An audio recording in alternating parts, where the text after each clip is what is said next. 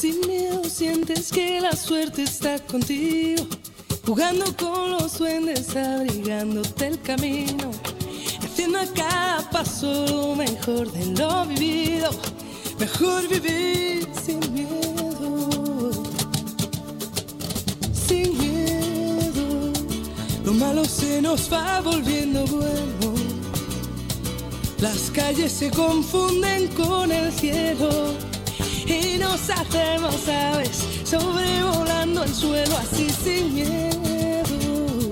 Si quieres las estrellas, vuelco el cielo. No hay sueños imposibles ni tan lejos. Si somos como niños, sin miedo a la locura, sin miedo a sonreír, sin miedo sientes que la suerte está contigo, jugando con lo mejor de lo vivido. Mejor vivir sin miedo. Sin miedo. Las olas se acarician con el fuego.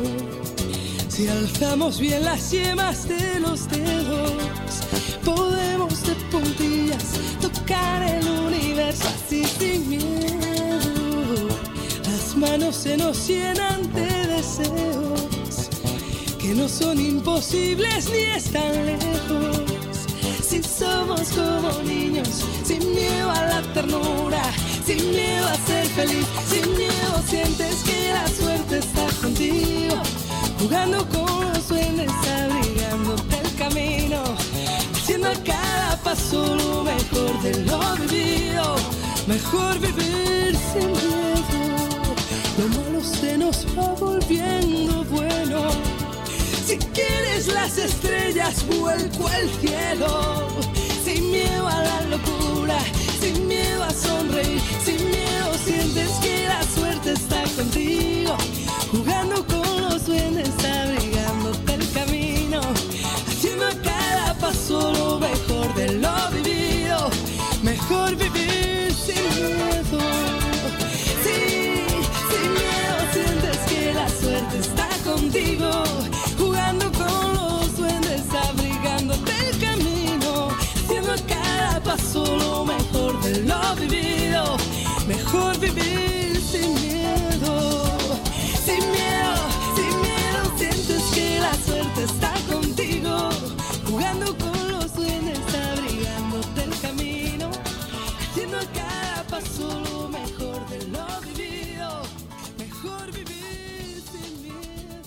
Muy buenos días amigos, estamos aquí en Dialogando con Beni. En el día de hoy está con ustedes el doctor José Molinelli Freites. Eh, Rosana está disfrutando de unas muy merecidas vacaciones y este pues estoy aquí siempre apoyándola en sus esfuerzos con este programa que naturalmente sigue la tradición de eh, el licenciado Benny Frankie Cerezo, eh, que ciertamente a veces uno piensa eh, qué estaría diciendo Benny ante todas estas cosas que están ocurriendo en el país, ya que Benny siempre tuvo una espada defensora de las causas justas. Y este a través de este programa pues se abrió un espacio para poder traer un diálogo responsable, inteligente, este, sobre distintos aspectos eh, de lo que ocurre en el país, pero también aspectos este, diversos, no meramente el área política, sino que Beni era pues, prácticamente un polímata, o sea, este, eh, Beni tenía un conocimiento universal, integrado, eh, y traía gente que sabía mucho de música y hablaban y del cine y a través de Beni pues se conocieron mucha mucha gente. Eh, yo conocí mucha gente que, que, no había tenido la oportunidad de interactuar con ellos y siempre fue eh, una oportunidad extraordinaria de relacionarse con gente inteligente. Y siguiendo esa línea pues hay que mantener ese estándar. Y hoy vamos a tener un programa muy muy interesante. Eh, vamos a tener con nosotros al ecólogo, el doctor Ariel Lugo. Ariel Lugo es uno de los científicos que actualmente eh, ha aportado en el área de la ecología a través de décadas de un trabajo intenso eh, de manera extraordinaria. Es una de las personas más prolíficas en términos de la capacidad de investigación y también sus estudiantes que han pues proliferado siguiendo diversas líneas de investigación. Y acaba de eh, sacar un libro este, que es de carácter muy personal que se llama Ecología a mi manera. Y yo este, empecé a verlo ayer, obviamente no me da tiempo de leerlo completo, que es un libro extenso, pero me pareció extraordinario este, el bosquejo que tiene el libro, porque esto es un vehículo para conocer la ecología de Puerto Rico, para que cualquier ciudadano que quiera tener un conocimiento científico sólido sobre elementos concernientes a la ecología de Puerto Rico, a la manera del doctor Ariel Lugo, va ciertamente a valorarlo, apreciarlo. Y yo diría más, el entender la ecología, la geología, la climatología, el, entender y comprender el país de uno es esencial para poder tener un país sostenible. Eh, si no sabemos lo que tenemos y no tenemos el conocimiento para eh, tener una visión científica de los retos que nos presenta el siglo XXI, no vamos a poder establecer estrategias efectivas que permita que salgamos airosos de todos estos retos. Y en este programa, ya que vamos a estar hablando de ecología, de geología, de distintas perspectivas, este, vamos a ver cómo todos vivimos un sistema donde todos estamos conectados y tenemos que saber las implicaciones de nuestras acciones con respecto a la sostenibilidad de estos sistemas naturales. Y ante los retos del cambio climático, los retos este, económicos, políticos, sociales, ambientales que hay a nivel global, eh, ante los retos de la conectividad que tiene Puerto Rico con el mundo externo y sobre todo la dependencia creciente que no, eh, no debió haber ocurrido a pesar de que se discutió mucho, pero esa dependencia demasiado eh, grande eh, con respecto a la importación de cuánta cosa hay, nos hace sumamente vulnerables, no solo lo que ocurre localmente, lo que ocurre afuera. Este, y esos son asuntos que hay que discutirlo, hay que plantearlo. Y yo soy de los que pienso claramente que un país educado, un país que conoce sus recursos, su ambiente, este, va a tener ciudadanos que lo defiendan. Y en este momento, ante pues toda la destrucción que sigue ocurriendo, eh, sin planificación alguna de cómo hacer las cosas de forma óptima, pues hay que proveer el vehículo del conocimiento científico para poder dar luz sobre estos asuntos. Eh, voy a comenzar primero con antes de que llegue Ariel, que debe llegar para el segundo segmento, eh, voy a comenzar a hablar de la temporada de huracanes. Y esto es importante porque Puerto Rico, después del evento de María, este, el recuerdo de lo que es un evento extremo, en este caso de lluvia, de Fiona, y los que van a venir, Puerto Rico tiene definitivamente que desarrollar una resiliencia, una capacidad de adaptarse y poder enfrentar estas situaciones de forma exitosa. La realidad es que hemos fracasado en eso. Eh, el evento de María en realidad impactó severamente toda la isla y nos dimos cuenta de cuán vulnerables éramos. Y hay que aprender de las experiencias y naturalmente tenemos que cambiar la manera en que pensamos porque cuando yo miro en muchos lugares en Puerto Rico, desafortunadamente se siguen haciendo las cosas de la misma manera que siempre y en no pocas ocasiones es peor por todo el problema de eh, la falta de supervisión efectiva de las agencias gubernamentales que tienen a cargo la protección del ambiente, los recursos naturales, los recursos de agua, los recursos litorales, playeros.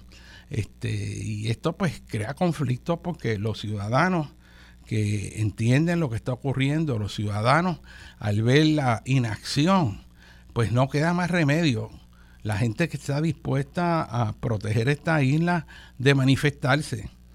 Eh, muchas de estas personas no eh, tienen trabajo, sacan el espacio que no tienen para defender lo que debería estar defendiendo las agencias de gobierno.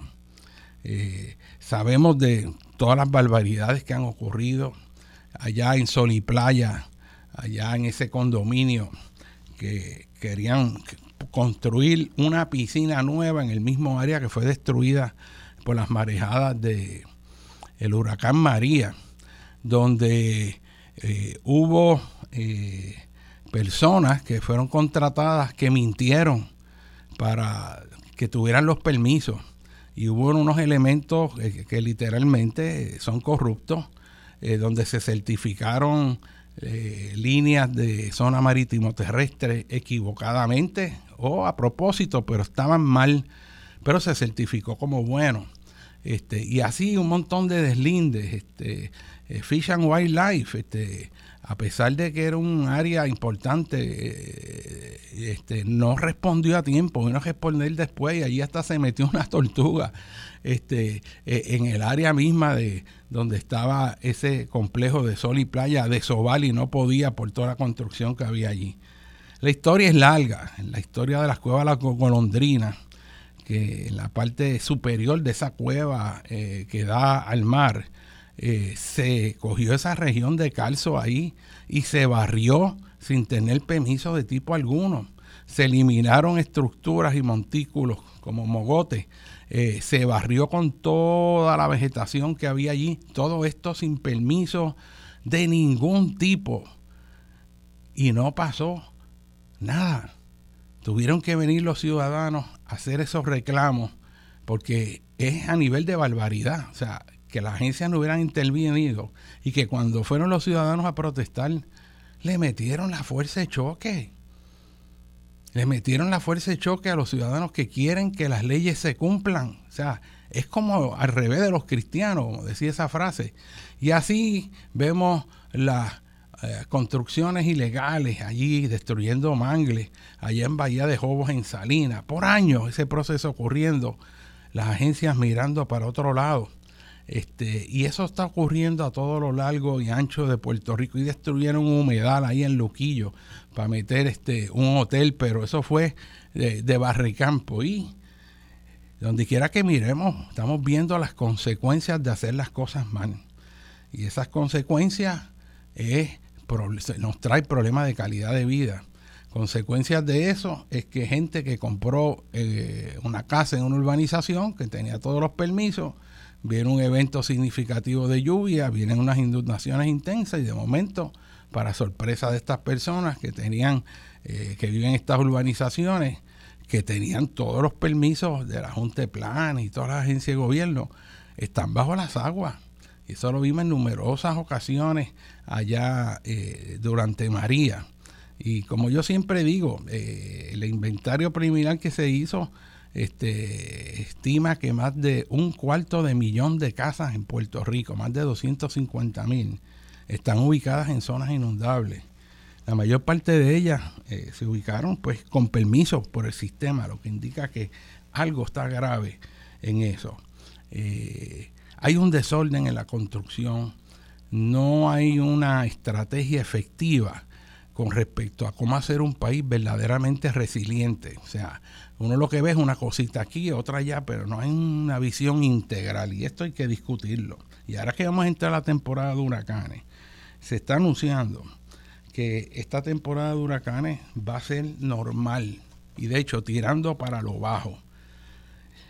Y es que tenemos varios factores ocurriendo el estimado oficial de, los eventos es de que se espera que puedan haber entre 2 y 17 tormentas, 5 a 9 podrían ser huracanes este, de categoría ya significativa, pero se está hablando como una, una temporada de menor riesgo estadístico en cuanto al número de eventos de tormentas, este, huracanes categoría 1 al 5, este, mucho menor que el pasado año.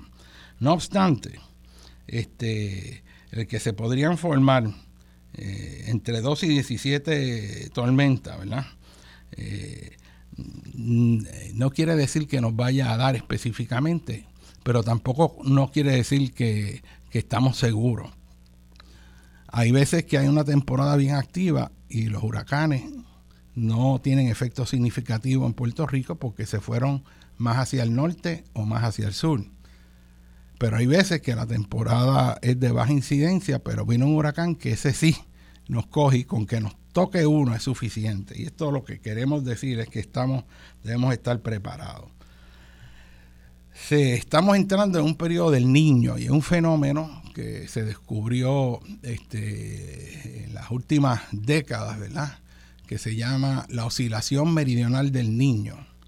Y antes, eh, frente a las costas de Perú, donde hay una resurgencia del fondo oceánico, donde las corrientes frías del fondo oceánico ascienden hacia arriba y brotan hacia la superficie trayendo agua muy fría, pero agua rica en nutrientes, este, fósforo, distintas eh, nutrientes importantes para alimentar el plancton marino que hay en, esas áreas. Y si hay mucho plancton, que es la base alimentaria de la cadena eh, oceánica, pues los peces van a tener mucha comida. Y pez pequeño es comido porque es mediano y el más grande se come el mediano.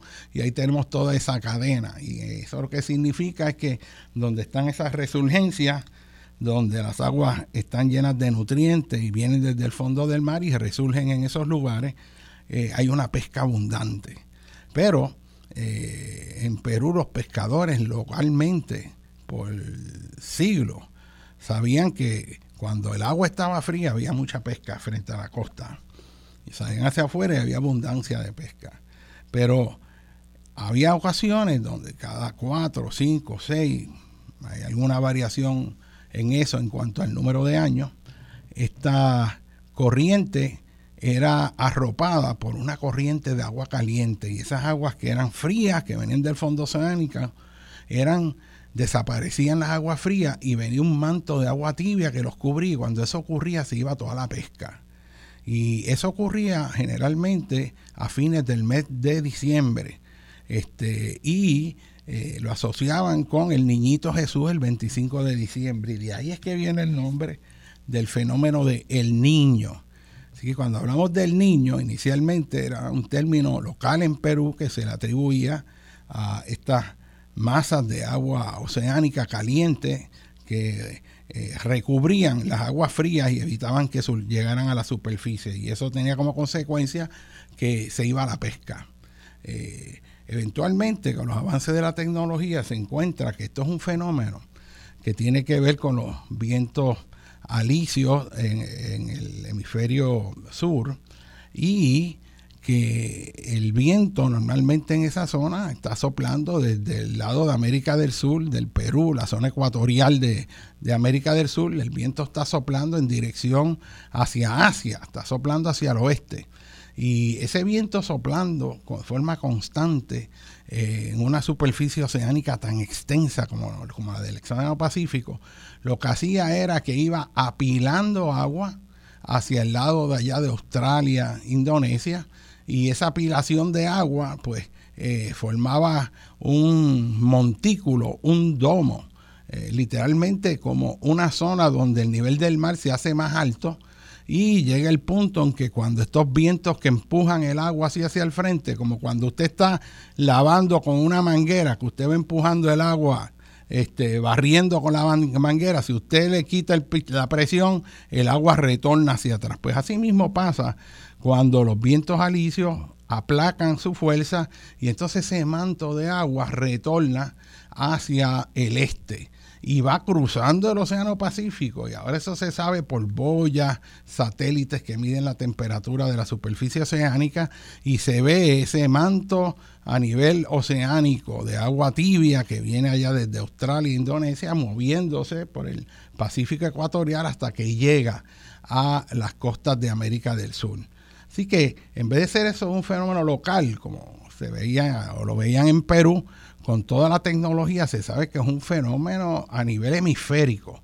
Pero lo interesante de esto es que eh, los climatólogos han relacionado la ocurrencia de este evento con cambios significativos en las condiciones del clima en América del Norte, en América del Sur, en, en África, en Europa. O sea que esto es un fenómeno que tiene impactos en el clima de unas formas que no se entienden completamente, pero que cuando ocurren se ven unos patrones recurrentes.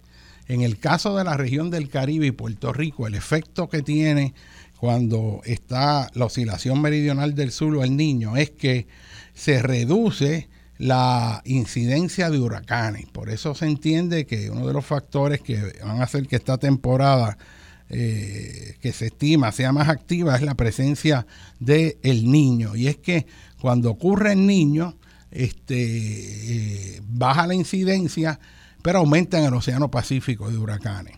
También eso está asociado a vientos cortantes en la atmósfera. Y vientos cortantes es que en la estructura vertical de la atmósfera, según usted va ascendiendo en ella kilómetros, a kilómetros de altura, los vientos, en vez de ir todos en la misma dirección, hay unos que van para el este y otros van para el oeste.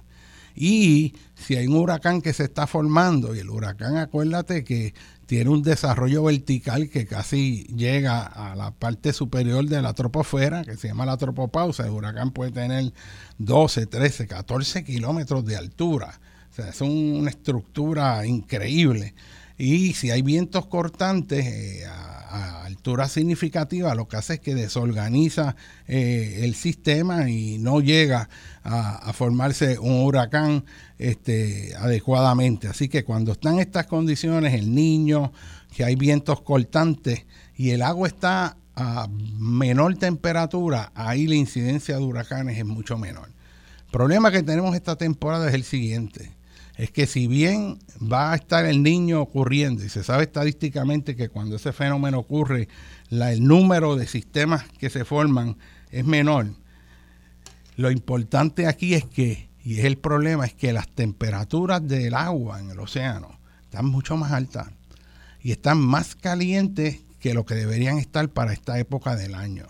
Sea, las temperaturas eh, en el Océano Atlántico entre África y el Caribe, por donde pasa la corriente ecuatorial del norte, que trae ese chorro de agua caliente desde África Occidental eh, y cruza eh, ese océano ah, para llegar y bañar de agua tibia con esa corriente la, arco de isla del Caribe, ¿verdad? Y entra por las Antillas Menores, pasa por el sur y el norte de Puerto Rico y así se conecta eh, para venir y convertirse en la corriente del Golfo, este, que sale desde Cuba por el eh, este de, Florida y entonces lleva ese manto de agua caliente hasta el norte, allá en Islandia, Groenlandia y el norte de Europa. Y esto es lo que nos está ilustrando que hay sistemas complejos que están interactuando este, eh, críticamente, donde los océanos interactúan con la atmósfera, eh, las corrientes marinas, la dirección del viento, y todos estos son factores críticos para entender este, la ocurrencia de los huracanes. En términos generales, ¿qué estamos viendo? Pues miren, una cosa importante que está asociada al fenómeno del cambio climático y que se está evidenciando cada vez más es que el número de huracanes de categoría mayor ha incrementado. Estadísticamente están ocurriendo más fenómenos, obviamente esto mientras más datos se tienen, pues eh, más se puede definir ¿verdad? la relación. Pero eh, nosotros mismos aquí hemos experimentado huracanes bien potentes en las últimas dos, tres décadas. Este, hemos tenido décadas completas donde en realidad no ha pasado nada significativo pero eso no quita que en el pasado ya han habido huracanes poderosos. Por ejemplo, un huracán de referencia, como quien diría este, la madre de todos los huracanes, eh, por lo menos en el siglo XX, fue el huracán San Felipe II en 1928. Y hay un dato que a mí siempre este, me impacta, que es que el eh, edificio del Servicio Nacional de Meteorología, ya eh, lo que era el Weather Bureau, eh, en, la isleta de San Juan, el anemómetro, cuando pasó San Felipe II en 1928, eh, se rompió porque eh, llegó hasta 160 millas por hora. O sea, más fuerte que María cuando entró por Humacao. Y ese huracán entró más o menos por el sureste, pero no, a pesar de que perdió velocidad, marcó 160 millas en San Juan. Y eso es una cosa muy poderosa. Eh, así que, ¿qué tenemos que hacer en Puerto Rico? ¿Cómo estamos? ¿Qué vamos a esperar? Pues, pues con el cambio climático, lo que vamos a estar viendo es que las temperaturas oceánicas van a ser mayores. Y si está mayor la temperatura en el océano, hay más evaporación. Y ese incremento en la cantidad de vapor de agua en la atmósfera lo que se traduce es que eh, cuando se den las condiciones de ciclogénesis para formar estos huracanes, que los poderosos de ellos vienen desde específicamente frente a las costas de África, las islas de Cabo Verde. Ustedes saben que eh, la zona donde se forman los huracanes va migrando desde ahora que se están formando sistemas en el Golfo de México, al sur de Cuba, va migrando de oeste hacia este y cuando entramos en plena temporada, agosto y septiembre, que es el máximo, vienen estos huracanes poderosos que son los que causan devastación aquí en el Caribe, que son los huracanes de origen este, en Cabo Verde.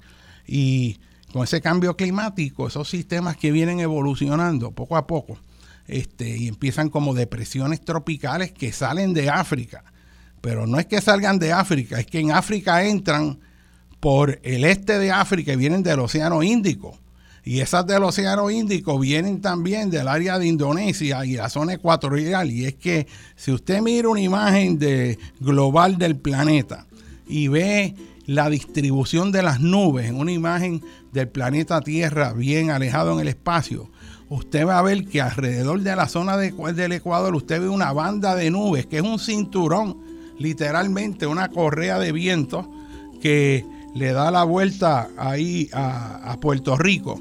Eh, eh, y pues debo decir al planeta, y dentro de eso se acerca a Puerto Rico, no nos toca directamente, pero se acerca, y cuando esa zona de viento va desplazándose norte y sur, de ahí es que salen las depresiones que evolucionan en huracán tiempo nos está traicionando. Vamos a una breve pausa con ustedes, el doctor José Molinelli Freiti. Vamos a tener con nosotros de ahora en adelante al doctor Ariel Lugo y vamos a estar hablando de eh, cómo llegó la vida a Puerto Rico, eh, los sistemas ecológicos y el impacto de las actividades humanas en ellos. No se vayan, que lo que vamos a hablar es bien importante.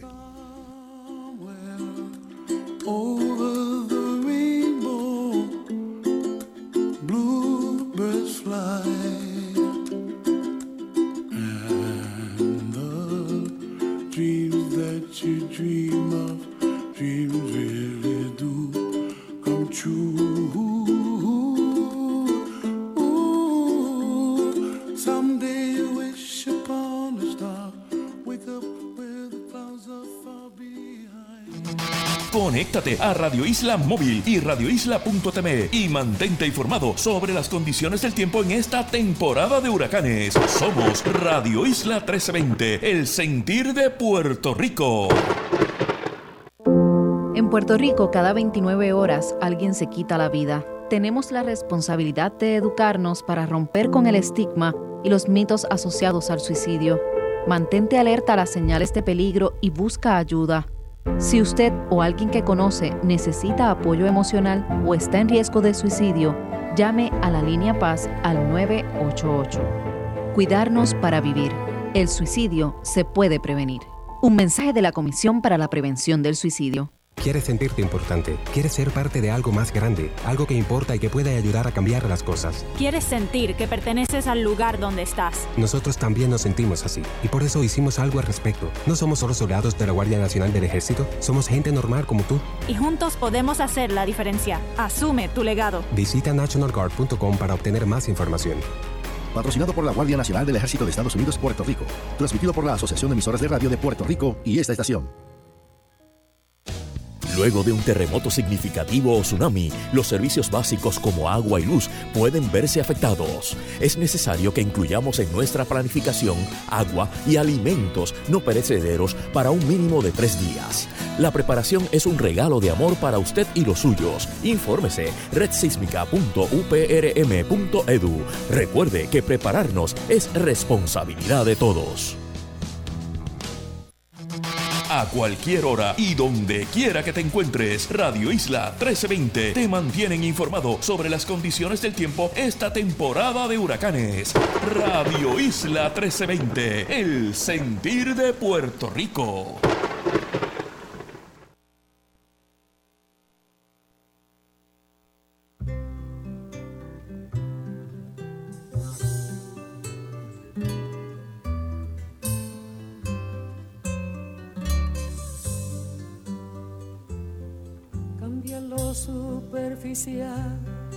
Cambia también lo profundo, cambia el modo de pensar, cambia todo en este mundo, cambia el clima con los años, cambia el pastor su rebaño, y así como todo cambia, que yo cambie no es extraño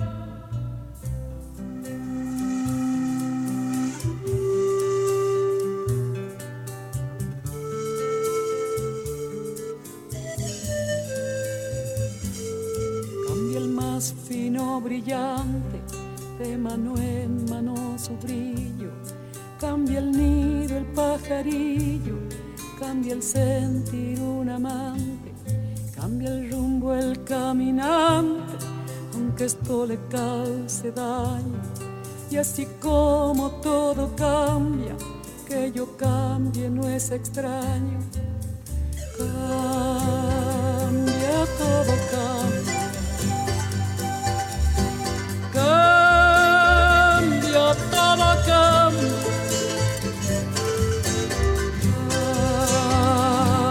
todo cambia. Cambia,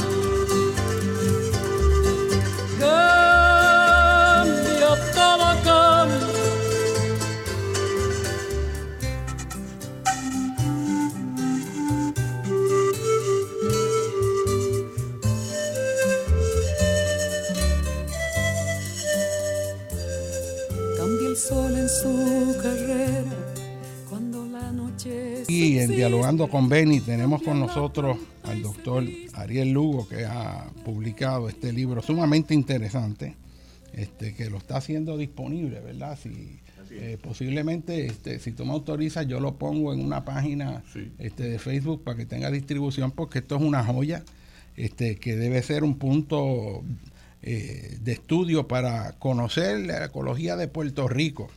Este, y tener un, un, entendimiento más claro. Yo hablando aquí con Ariel, yo le decía, a mí siempre me gusta conectar las cosas desde el origen para ver la secuencia.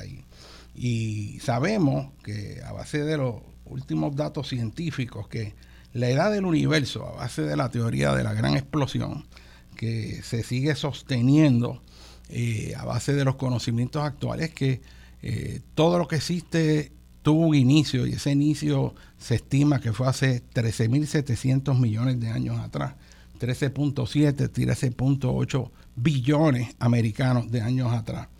Y para ponerlo en el contexto, en geología se habla de que la edad de la Tierra se inicia, el planeta Tierra eh, junto a los demás cuerpos del sistema solar, aproximadamente unos 4.700 eh, millones de años atrás. Así que estamos hablando que desde la gran explosión, el planeta Tierra comienza en sus procesos formativos, eh, en la última tercera parte del tiempo existente, o sea, desde el origen. Y esa escala de tiempo, la gran explosión, sin entrar en todos los detalles de toda la teoría que hay, observaciones que se han hecho sobre eso y se están haciendo, a lo que entendemos el origen del sistema solar y el origen del planeta Tierra es una tercera parte del tiempo desde el inicio, ¿verdad? 4.7 contra 13.7, redondeando. Y en ese inicio, este, ya eh, los últimos estudios revelan la posibilidad que yo hubiera vida eh, luego de esos 700 eh, millones de años que transcurrieron eh, en las etapas iniciales de formación del planeta. En esas etapas estaba el planeta en proceso de acreción, siendo bombardeado por meteoros. Este, toda esa nube de la cual se formó el sistema solar se fue agregando y condensando en cuerpos cuyo tamaño es proporcional a la longitud de las órbitas que establecieron alrededor de un centro de masa que es el Sol.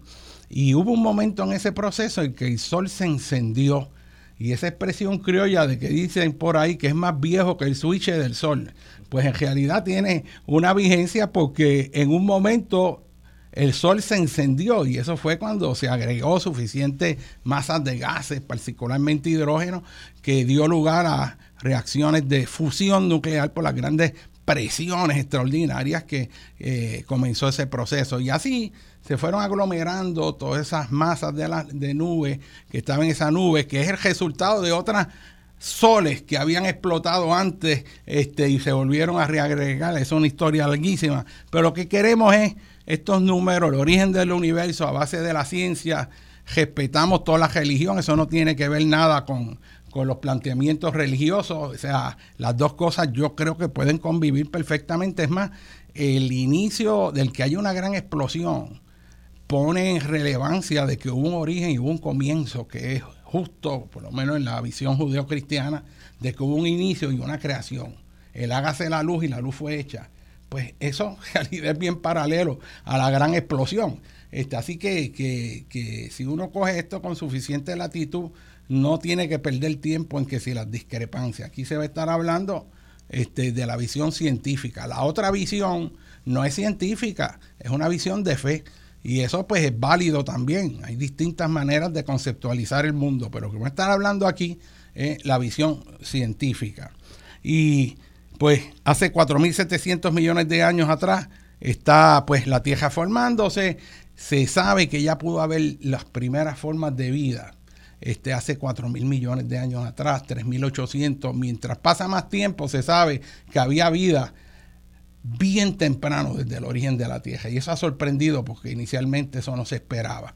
Este, y esas formas de vida no tienen que ver con la luz del sol. A nosotros en la escuela nos enseñaron que el sol era básico para la vida en el planeta, pero se sabe que las primeras formas de vida estaban, no tenían que ver con la luz del sol, se dieron el fondo de los océanos en ambientes similares a los que hay en las zonas de divergencia de placas, ¿verdad? Eh, en el medio del océano Atlántico. Hay unas áreas donde agua eh, salada se mete a profundidad, se acerca a las cámaras donde está el magma, se calientan, diluyen minerales y salen por unos conductos. Que se llaman fumarolas y ahí sale esa agua caliente llena de minerales disueltos y aparentemente se dan condiciones geoquímicas ahí que se entienden este, dieron orígenes a las primeras formas de vida más simples. Todo ese proceso de cómo eso se va organizando y desarrolla medidas de este, estrategias para replicarse y cómo evoluciona, eso no se entiende. Hay muchas hipótesis, es sumamente complejo, pero el científico tiene la limitación de que lo que puede buscar explicar es a base de los datos que puede conseguir y no de, cualquier cosa que se invente. O sea, tiene que estar sostenido esas aseveraciones con hechos, con observaciones, eh, y eso es importante. Así que esas primeras formas de vida fueron anaeróbicas, luego surgen este, unos organismos que empiezan a, a establecer procesos que llamamos de fotosíntesis, y esa atmósfera original de la Tierra, que era dióxido de carbono, casi como lo que es Venus, eh, empieza a cambiar y empiezan a producir oxígeno. Y ese evento de oxigenación causó la primera este, gran extinción en el planeta, que fue que al oxigenarse las aguas del océano y oxigenarse la atmósfera, gradualmente esa extinción cogió todos esos organismos anaeróbicos que había y los eliminó porque eso era tóxico, se oxidaron. Y así viene otro evento donde la Tierra se convierte en una bola de hielo porque eh, por la misma fotosíntesis se empieza a remover todo ese dióxido de carbono, que lo que crea un efecto invernadero, eh, y estamos hablando de una atmósfera que tenía sobre 90-95% de dióxido de carbono, o sea, que el, que el efecto, imagínate, lo que estamos hablando de cambio climático aquí es porque subió de punto 3 a punto 4 del 1%. Y aquí estamos hablando que esas atmósferas iniciales eran de sobre 95, 97% con otros gases más. Así que las temperaturas eran inmensas. Cuando todo eso baja, se forma la bola de hielo, desaparece por la acción de los gases que botan los volcanes posteriormente, que crean un efecto invernadero nuevamente. Y entonces hay una época donde le llaman el proterozoico o el criptozoico, donde las formas de vida no se registraron claramente en, los, en las rocas porque eran microorganismos. Y cuando viene la primera aparición de las formas de vida, es con lo que eh, le llaman la, gran aireación o generación de oxígeno, donde de momento empezó a producirse mucho oxígeno y eso coincide con la aparición de las formas de vida hace 540, 560 millones de años a principios de la era paleozoica. Y hay una secuencia de evolución en la vida que empieza en los océanos. Todas las formas de vida empiezan en agua en los océanos. Y hay un proceso donde aparecen los primeros organismos con carapacho, los trilobitos, y empieza a haber una diversidad y una explosión y aparecen peces. Y así pasa de los distintos periodos de la era paleozoica, el cámbrico, el lobísico, silúrico, devónico, mississippiano, pensilvanario, en el pélmico viene otra gigantesca extinción que eh, elimina prácticamente 90-95% de todas las especies que había en el océano. Distintas teorías con respecto a qué pudo haber pasado ahí, pero eso coincide con unas emanaciones increíblemente inmensas en la región de Siberia que le llaman las inundaciones de basalto. Y esa, eso produjo tantos gases y se entiende que pudo haber producido muchas reacciones químicas con depósitos de sales, con la lava caliente que generó cloro. Y pues seguimos ahí entramos a la era mesozoica, que es la era eh, este, eh, de los dinosaurios, porque si no nos quedamos aquí, Ariel, yo quiero que entre, y llegamos a un punto hace 135 millones de años atrás, que es donde eh, la edad de las rocas más viejas que se han encontrado en Puerto Rico en el suroeste. Puerto Rico se formó y el consenso actual, y esto podría cambiar ligeramente, pero es que nosotros no estamos donde estuvimos y que todo está cambiando. Y se entiende que nosotros nacimos junto con Cuba, la Española, Jamaica, las Antillas Mayores, somos todas hermanas geológicamente hablando. Y estábamos entre lo que es hoy más o menos Nicaragua y lo que es Colombia. El resto de los países, Costa Rica, Panamá, no existían, más o menos ahí estábamos nosotros y éramos islas volcánicas producto de un choque de placas que se les refiere ahora a una de ellas el nombre de la placa de Farallón que estaba metiéndose a manera de cuña por el lado occidental de lo que hoy sería América Central, este, debajo de ese primer mar Caribe que hubo. Y ahí, por actividad volcánica, se formaron las islas, pero luego dan unos procesos geológicos que no entran en esos detalles, de que las islas empiezan a moverse desde esa posición y nos movemos más o menos en dirección este, ligeramente noreste, a la posición actual. Pero cuando Puerto Rico sale y brota del fondo del mar, sepan ustedes que por más de 100 millones de años, Puerto Rico estuvo bajo actividad volcánica y tectónica con fallas en tierra como las que usted ve en, allá en California, falla de corrimiento lateral. O sea, esto estaba con una actividad tectónica brutal. Y la geología ahí era diversa y se sabía en esa época que habían distintos centros volcánicos que dieron lugar a la formación de distintas islas y que Puerto Rico era algo así como las Antillas Menores, islitas algo una al lado del otro, con sus arrecifes de coral y los volcanes activos etcétera, etcétera. Así que ese es el origen en Puerto Rico, una de las teorías que hay de los planteadistas, cómo llegó la vida. Si nosotros salimos del mar, ¿cómo llegó la vida a Puerto Rico? Los paleontólogos han encontrado fósiles de cocodrilo que, no existen en Puerto Rico, eh, pero que estaban hace más de 20 millones de años atrás, etcétera, etcétera. Este, eh, ¿Cómo llegó la vida, más o menos en términos generales? Este, se sabe que las aves traen semillas, que las corrientes marinas traen este, vegetación flotante de allá del Orinoco, salen como unas, unos rafts, unas balsas. Este, eh, en Hawái, en medio del Océano Pacífico, hay vida. ¿Cómo llegó vida ahí? ¿Cómo llegaron insectos? Ese, ese recorrido oceánico sin morirse. Eh, son unas cosas espectaculares. Pero lo que sí sabemos es que el Puerto Rico actual tiene muchos ambientes geográficos productos de una evolución geológica compleja y en esos ambientes se han hecho unos nichos ecológicos que muestran una interacción eh, entre esa geología, esa eh, hidrografía, esa micrometeorología o climatología y las formas de vida. Y por eso tenemos ese gradiente de vida desde eh, el bosque en el yunque, con unas características específicas para las condiciones de humedad y temperatura, y el bosque seco en Guánica, en una corta distancia, un gradiente biológico extraordinario. Háblanos de eso. Seguro está en tu libro ahí. Eh, qué trozo de lección de geología, pero Nada, yo no sé cómo llegó la vida a Puerto Rico, pero eh, sí tenía un par de comentarios sobre lo que tú estabas hablando.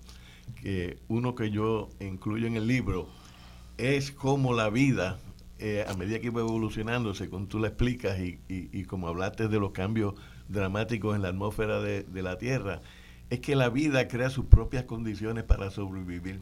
O sea que este planeta Tierra, y por eso es que tenemos que cuidarlo tanto, tiene unas condiciones particulares que sostienen la vida, pero que son condiciones que la misma vida desarrolló. Por ejemplo, tú mencionaste el, surgimiento de la fotosíntesis, no solamente bajó la cantidad de dióxido de carbono en la atmósfera, subió la de oxígeno y creó una atmósfera para seres como tú y yo y que, que necesitamos eh, el respirar oxígeno. El, oxígeno para, para respirar.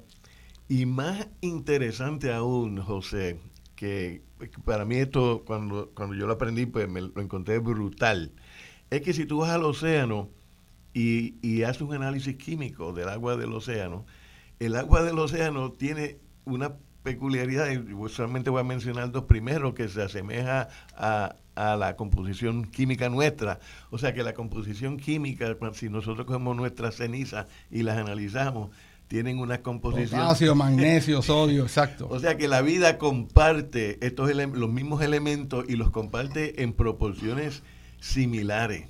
Y eso es, increíble, que la distribución del fósforo, que es esencial eh, para la vida, el nitrógeno, etcétera, está en proporciones que son las mismas que tienen los sistemas vivientes. Entonces, los sistemas vivos, las especies, los organismos, eh, están eh, en sincronía. Cuando uno habla de ciclaje de nutrientes, el movimiento de los, los ciclos biogeoquímicos, que son los que tú estudias, pues eso, esos elementos que se mueven, se mueven en ciertas proporciones que son las mismas que, lleva eh, la vida. O sea que e, esa parte para mí es...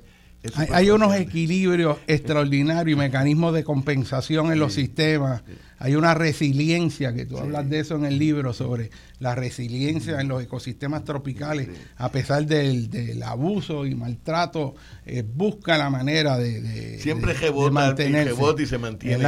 Porque eso es, fundamental para la vida, mantener la proporción de los elementos es crítico para mantener eh, el, sistema ecológico. El otro comentario que te quería hacer, eh, cuando tú preguntas cómo llegó la vida a Puerto Rico, y podemos especular si, como tú dijiste, si llegaron a uno poco a poco, a mí siempre me ha llamado curiosidad cuál es la edad de la vegetación de Puerto Rico. ¿Cuánto tiempo lleva la vegetación de Puerto Rico eh, eh, en esta isla, verdad? Evolucionando. Y, y lo, lo, más que yo he podido encontrar eh, leyendo a, todas las personas, no, no, he leído mucha geología como tú, pero se dice que Puerto Rico, pues la vegetación lleva como 30 millones de años, 20 o 30 millones de años sobre, sobre esta isla. Y para mí ese número es importante porque tú estabas hablando ahorita de los huracanes y nosotros somos bien vulnerables como sociedad a estos huracanes y por eso tenemos que prestarle mucha atención. Pero si tú miras la biota de Puerto Rico, los, los animales de Puerto Rico, las plantas de Puerto Rico, cómo ellas se preparan para los huracanes, pues yo creo que si llevan 30 millones de años viviendo aquí, tú puedes hacer el cálculo. Calcúlate un huracán por año, o, un huracán, perdón, un huracán por cada 100 años, y te das cuenta que la biota de Puerto Rico ha, visto más de 300 mil huracanes en el pasado. Y si uno cree en la teoría de evolución de Darwin, que los organismos se adaptan a las condiciones, y, y, de eso se trata la, la, evolución, pues si tú quieres vivir en Puerto Rico bajo tu propio este, recurso, si tú eres una planta que quiere vivir aquí, un animal que vive aquí, pues tú tienes que tener adaptaciones para los huracanes. Y efectivamente eso es lo que uno encuentra cuando los científicos empiezan a estudiar la flora y la fauna de Puerto Rico. Lo que maravilla a uno es las adaptaciones que tienen hacia los huracanes.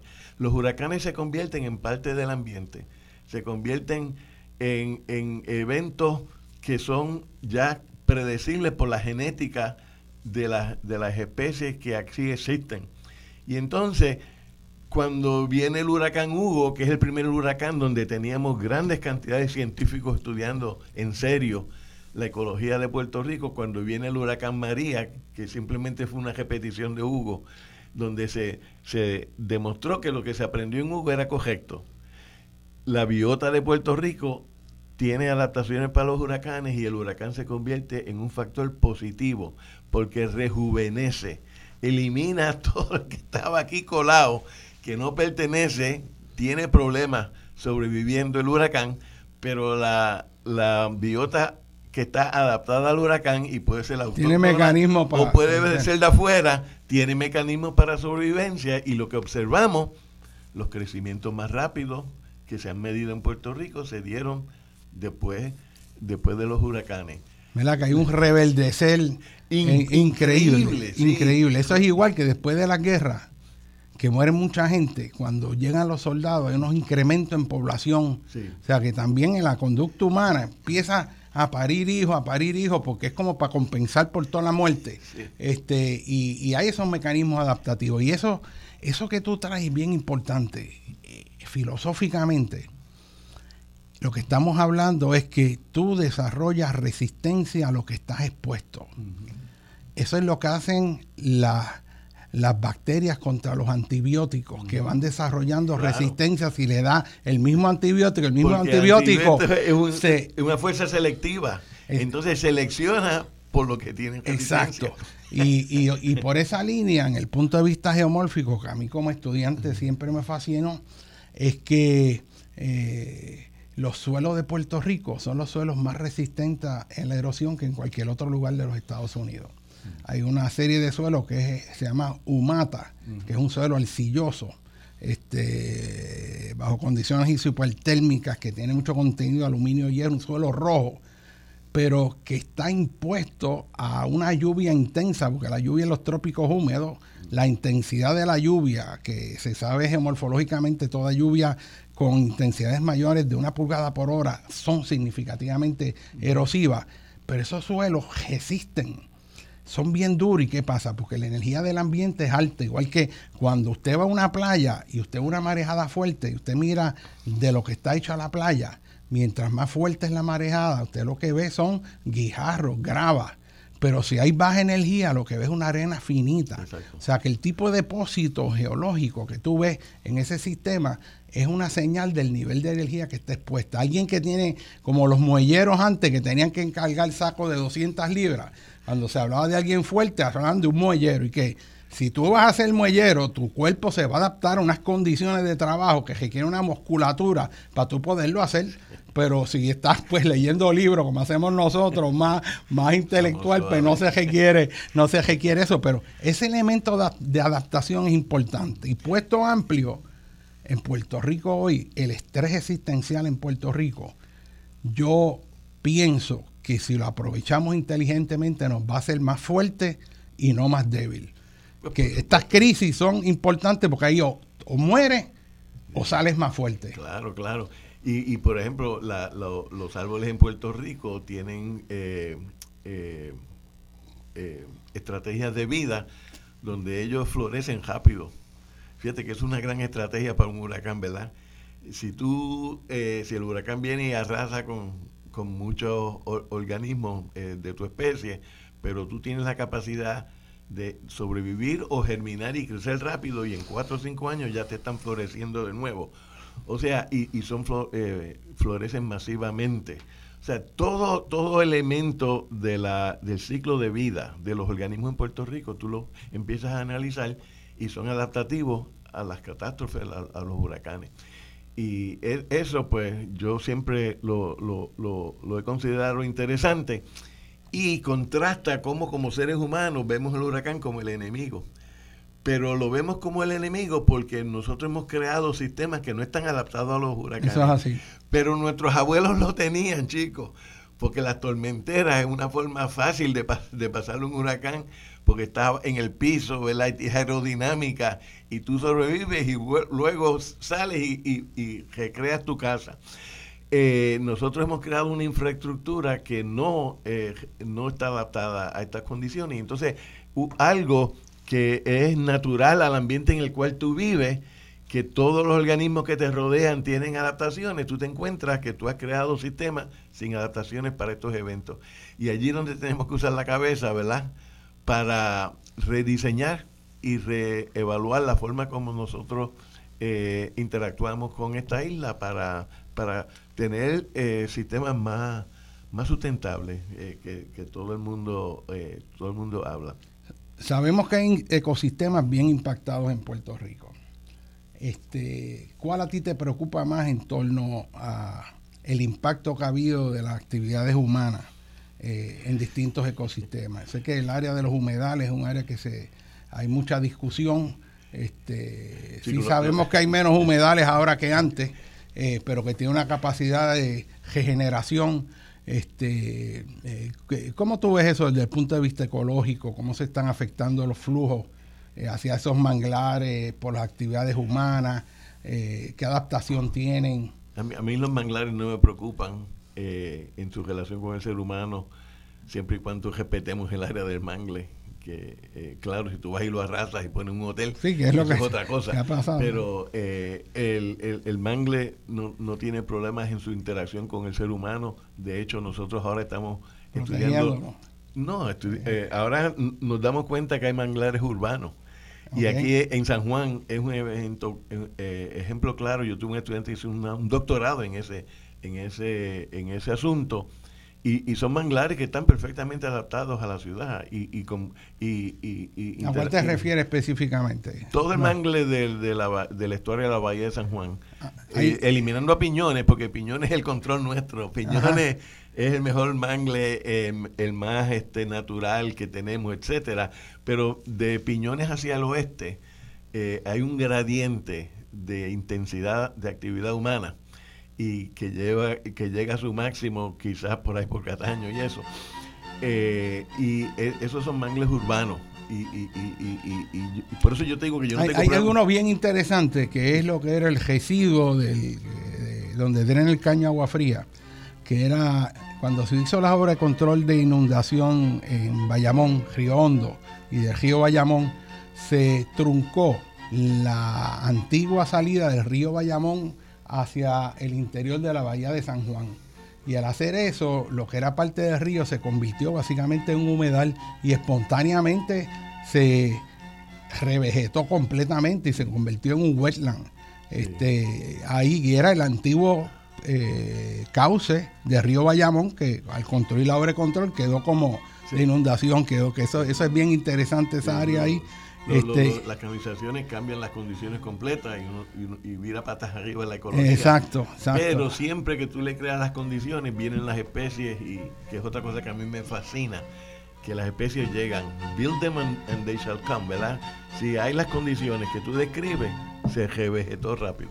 Señores, estamos empezando y esto se está poniendo bueno. Aquí tenemos al doctor Ariel Lugo. Estamos en Dialogando con Beni. Vamos a una breve pausa.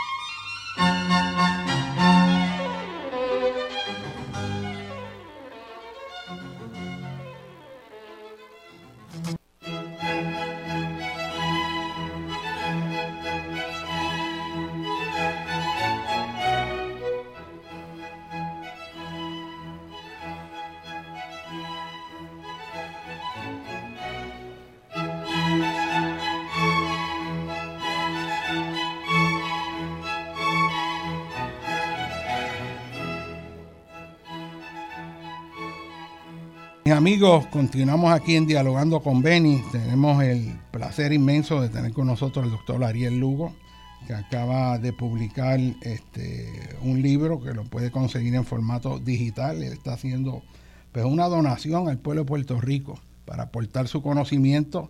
Y el libro se llama Ecología a mi manera, donde el doctor Lugo pues, eh, presenta sus visiones a base de su experiencia este, de lo que es la ecología este, y establece pues toda la base para poder tener una comprensión más profunda este, de lo que son estos sistemas. Y tiene partes que son técnicas para personas más avanzadas, pero tiene otras partes extraordinarias en arroz y habichuela que lo puede leer este, un estudiante de cuarto o quinto grado. O sea que está eh, muy interesante, muy, muy informativo. Y hablando con el doctor Lugo, estamos hablando de que él piensa que uno de los sistemas posiblemente que está siendo más estresado actualmente son los ecosistemas marinos, en específico los arrecifes. Sí, eh, eh, y, la razón, la razón yo creo que es, bien sencilla. nosotros, los, los puertorriqueños, cambiamos las condiciones terrestres de Puerto Rico con, cuando deforestamos a Puerto Rico y tuvimos agricultura por 200 años, erosionamos los suelos. Pero básicamente se quedó el sistema, tú, tú hablabas de la resistencia de nuestros suelos a la erosión, se mantuvo el sistema de suelo en más o menos en ciertas condiciones y el bosque retornó. Y se está regenerando. se está regenerando. Pero con los arrecifes nosotros estamos haciendo cosas que tienden a cambiar fundamentalmente el ambiente del arrecife. Y para uno entender por qué el arrecife en Puerto Rico están bajo, bajo tanto estrés, particularmente los de la costa norte, es porque si tú, si tú ¿cuál es el hábitat óptimo de los arrecifes? Pues tiene que ser aguas transparentes, tiene que ser temperaturas bajo unos niveles... 87 grados, y no pueden variar más de 1 o 2 grados centígrados eh, y tiene, necesitan transparencia, necesitan luz para que eh, pueda llevar a cabo su fotosíntesis, etcétera. ¿Y qué es lo que está pasando con la costa de nosotros? Pues nosotros estamos sedimentando la costa porque los ríos nuestros, todo el mundo ve los ríos cuando llueve mucho o cuando viene un huracán que salen muchas imágenes del agua, es agua de chocolate, ¿verdad? Eh, es agua que, que carga miles de toneladas de sedimentos, que todo eso llega al mar. Y esos sedimentos lo que hacen es que oscurecen el agua. La transparencia que necesita el arrecife se pierde. Y como si eso no fuera eh, suficiente, porque el arrecife aguanta sedimentación, ¿sabes? Y yo tuve otra estudiante que estudió el efecto de la sedimentación en los arrecifes y encontró que eran bien resilientes si solamente los sedimenta. Tienen forma de sobrevivirlo. Pero encima de eso, la temperatura está cambiando, ¿verdad? Y si hay algo que, está, que verdaderamente está cambiando donde no hay duda sobre el calentamiento global, es en temperatura de los océanos. En los océanos, claro, que tú hablabas de eso, que, que lleva a huracanes más intensos.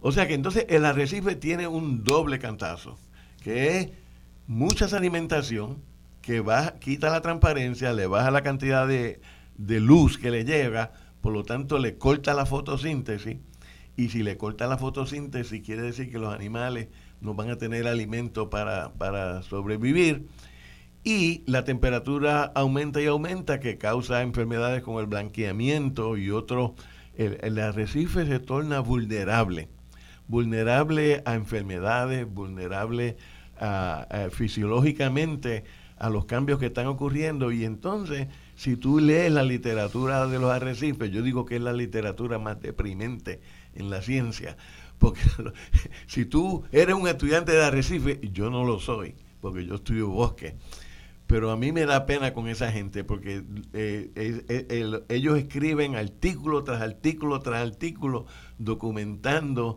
la pérdida de los arrecifes, la mortalidad de los arrecifes, los problemas de los arrecifes.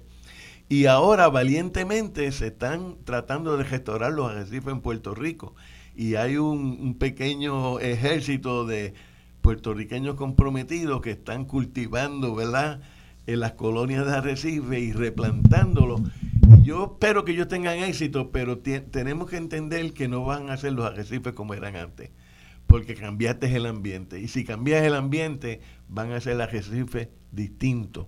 Pero es un ecosistema que tú me preguntaste cuál es el, el que más uno se preocupa. Tú, traes dos puntos ahí bien importantes, que, que son principios esenciales del desarrollo sostenible. Y es que para nosotros eh, poder tener sostenibilidad a nivel planetario, tenemos que reconocer que hay unos límites en términos de la capacidad de absorción de cambio, de impacto de esos sistemas naturales, a partir del cual, si se exceden esos umbrales, esos límites, se accionan una eh, serie de respuestas sistémicas que terminan con consecuencias deleterias muy, muy específicas. En el caso de los arrecifes, sepan ustedes que es un sistema tan sensitivo que si la temperatura aumenta 2 o 3 grados sobre su nivel normal en esos meses de verano, 2 o 3 grados más por encima, es suficiente para accionar un, un proceso de blanqueamiento de corales, que creo que el último grande que hubo fue en el 2005. Esto ha ocurrido en el, en el, arrecife de Barrera en Australia, se ha documentado en el mundo. claro que el blanqueamiento es que, la, que la, la, el alga, que es la que... La zozantela, que, que es la que eh, produce el alimento, se va por, por se está demasiado este se fue, eh, y si se va el alga se fastidió el arrecife. Eso es así. Y entonces Recuerden ustedes que el arrecife es la primera barrera y muro protector de las playas en Puerto Rico.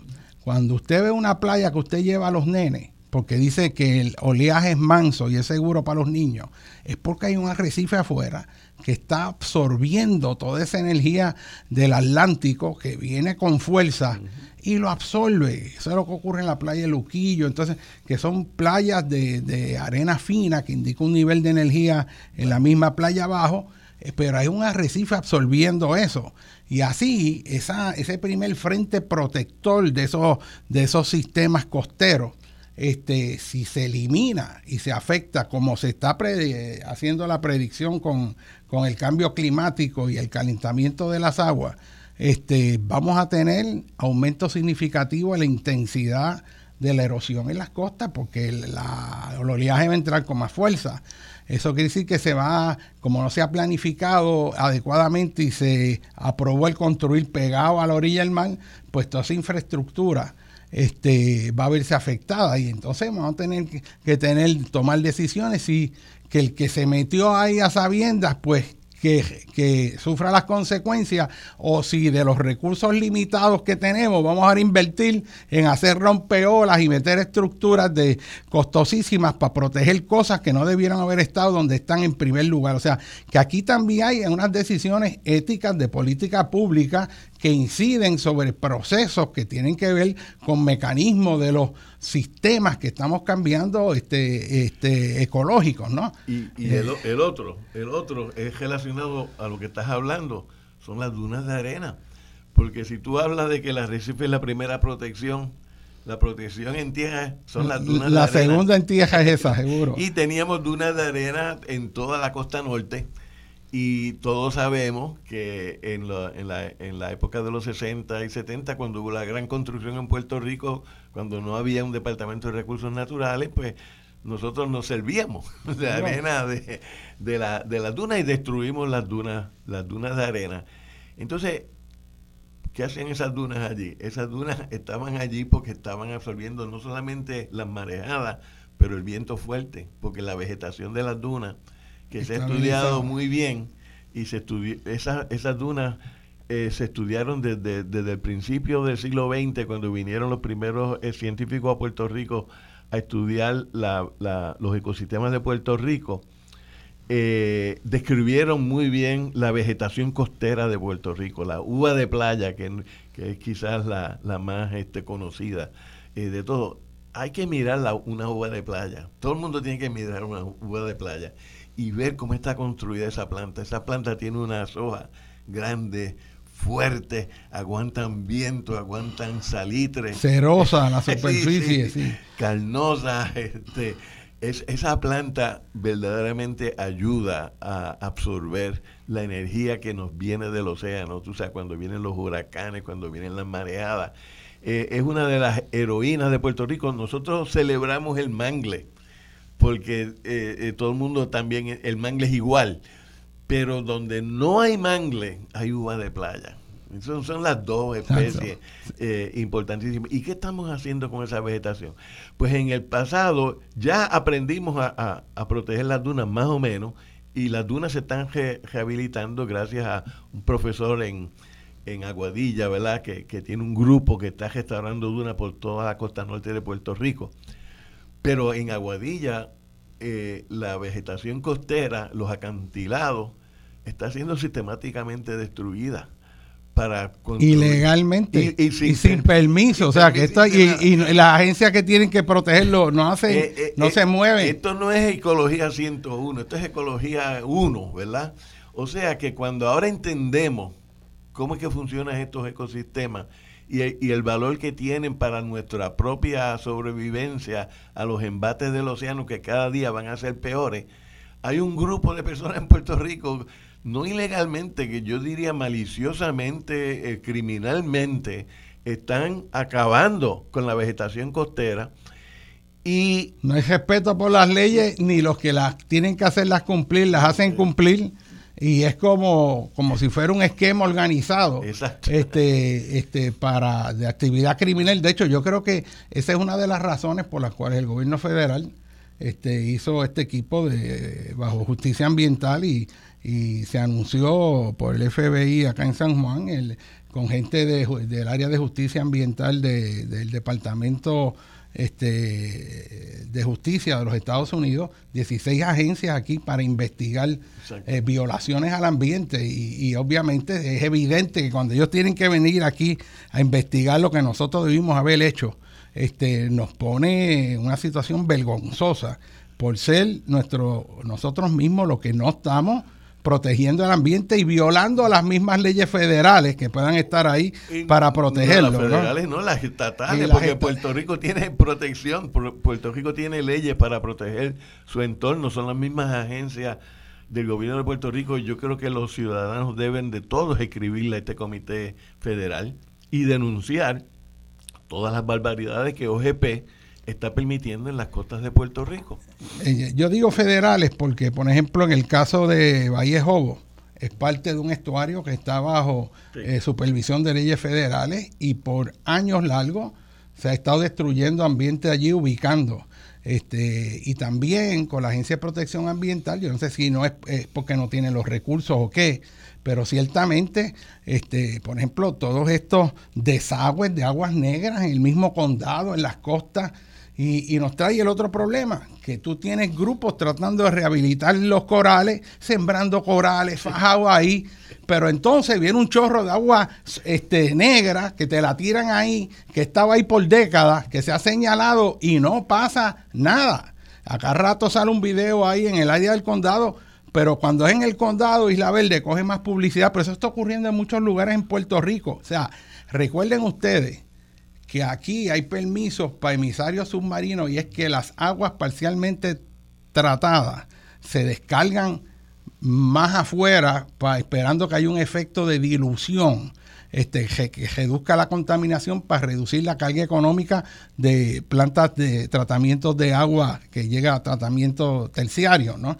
Este, pero los efluvios de la actividad de los humanos, la basura que sale por los ríos, todos los contaminantes, va a ir al mismo lugar donde la gente pesca para comer. O sea, donde van los desechos y ahí viene obviamente de cómo eso retorna adversamente sobre la gente. Y, y aquí vemos que en la ecología es la visión del sistema. Como lo que se hace en la montaña, si hay alguien que está usando plaguicidas allá y la escorrentía se lo lleva y va a parar al mar, eso tiene un efecto porque puede acumularse en distintas este, peces, organismos, que después tú te los comes. O sea, todo está conectado y si no tenemos esa visión de cómo nosotros satisfacer nuestras necesidades sin comprometer el funcionamiento de los sistemas naturales que a fin de cuentas trabajan para nosotros no es que nosotros vayamos a salvar la tierra, es que la tierra va a seguir ahí siempre y ha seguido.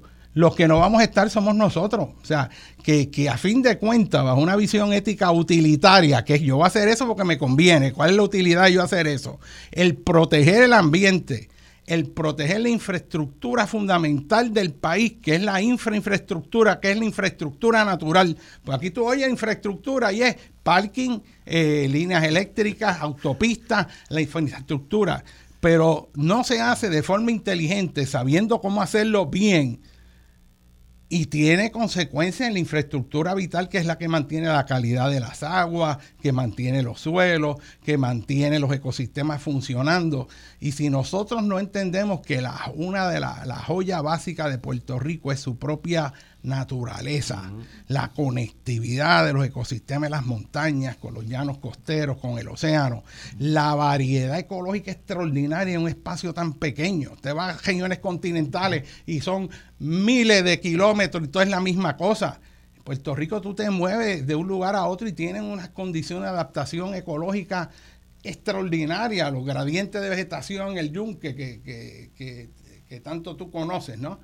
Este, ¿Qué habría que hacer en ese sentido, en términos de estrategia? Se habla de conectar los sistemas, de tener áreas protegidas, pero aún así hay usos eh, eh, eh, que son incompatibles. En el yunque mismo están ocurriendo.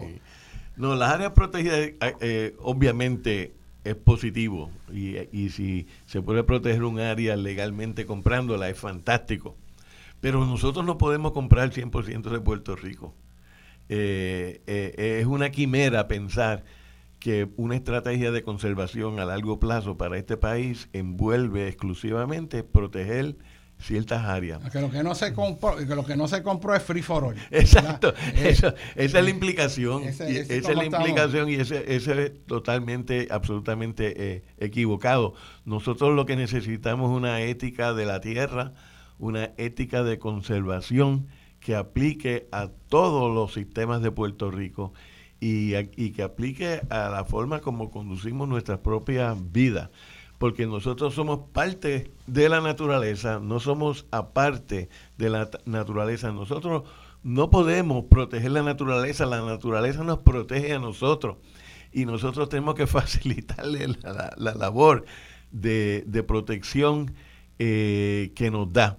Y lo que yo he visto es que a través de mi carrera nosotros estábamos haciendo mucho progreso en la ética de la tierra, en la, en, en, en, la forma como el gobierno se relacionaba con sus recursos naturales.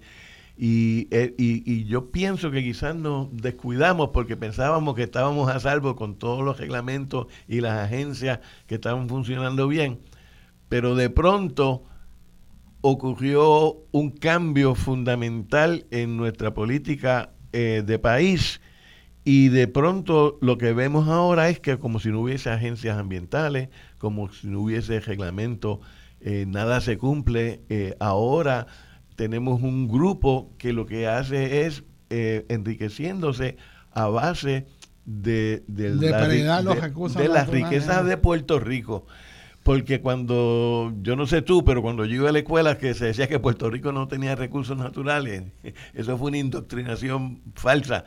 Nosotros tenemos muchos recursos que tú acabas de describir, toda esa eh, diversidad, eh, todos esos sistemas. A mí me preguntan cuántos bosques tiene Puerto Rico. Y muchachos, tenemos infinidad de sistemas que no los podemos contar de tantos que tenemos. O sea que eh, es una riqueza extraordinaria que resulta en resiliencia, resulta en protección y resulta en sustentabilidad para sistemas sociales que estén acoplados a ellos. Pero estamos ahora evolucionando sistemas sociales que lo que hacen es atacar al, sistema, al sistema natural.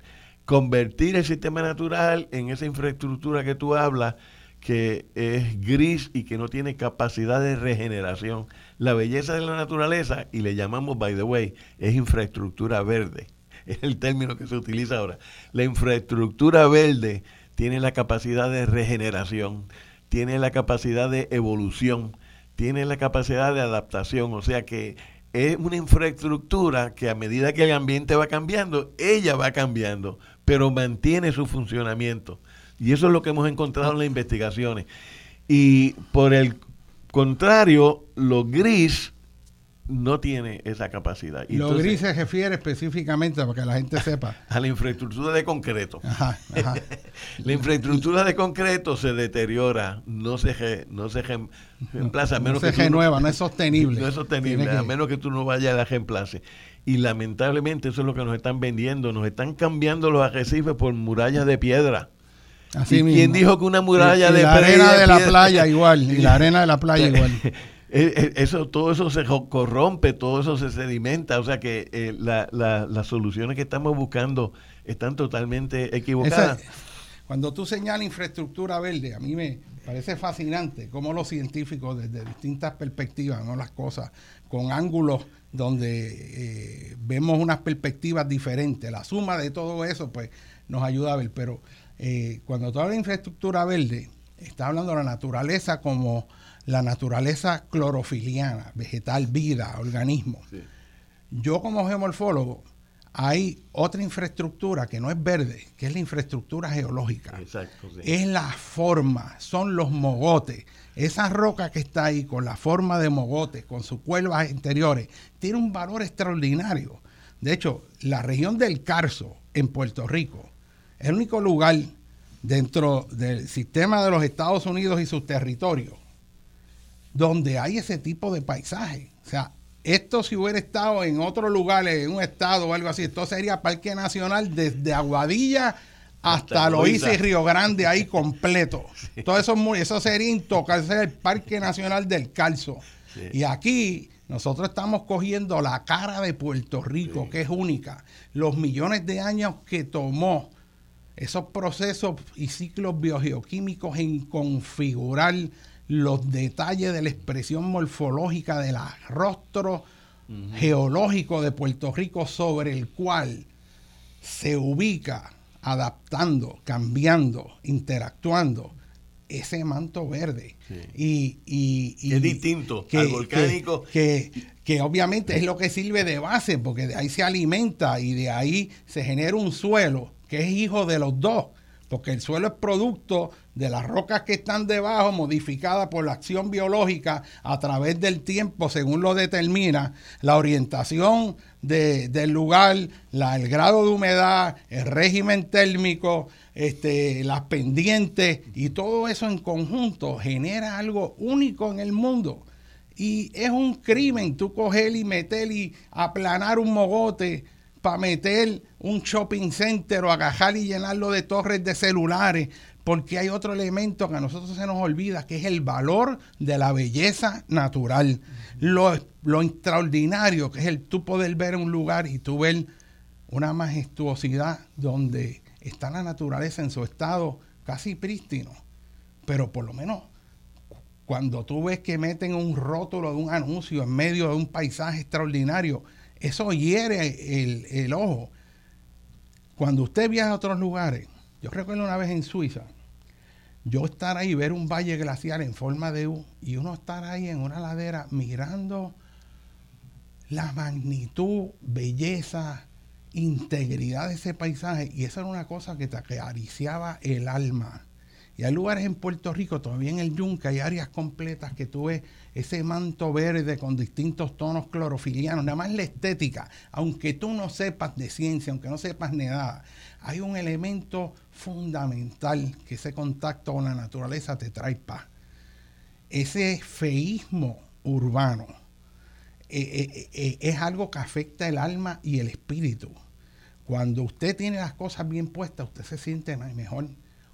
Y en Puerto Rico hay que trabajar con el elemento estético. A nosotros se nos olvidó eso. Aquí cualquiera hace lo que le da la gana sin ningún... pones el anuncio que te dé la gana, el ruido ambiental, que es peor que nunca.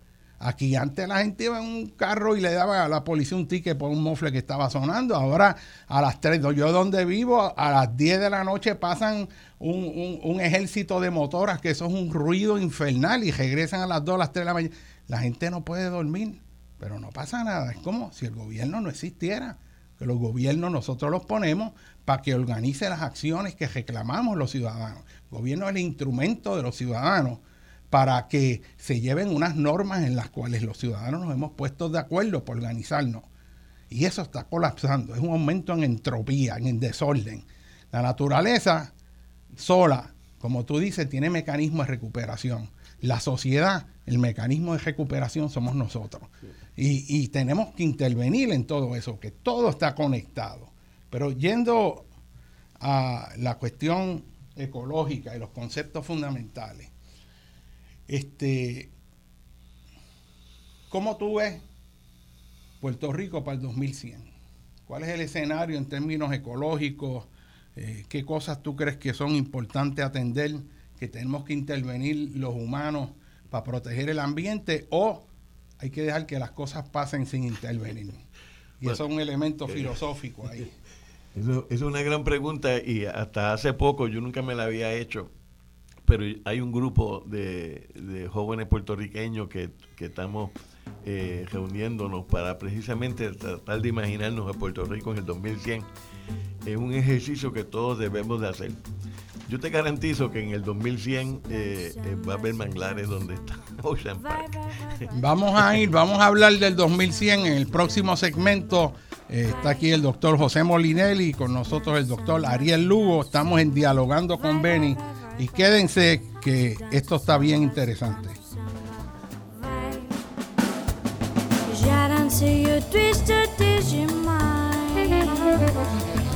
Mas não sing me cansi do calypso cha cha cha Sudan samba, Sudan samba Vai, vai, vai, vai, vai Sudan samba, Sudan samba Vai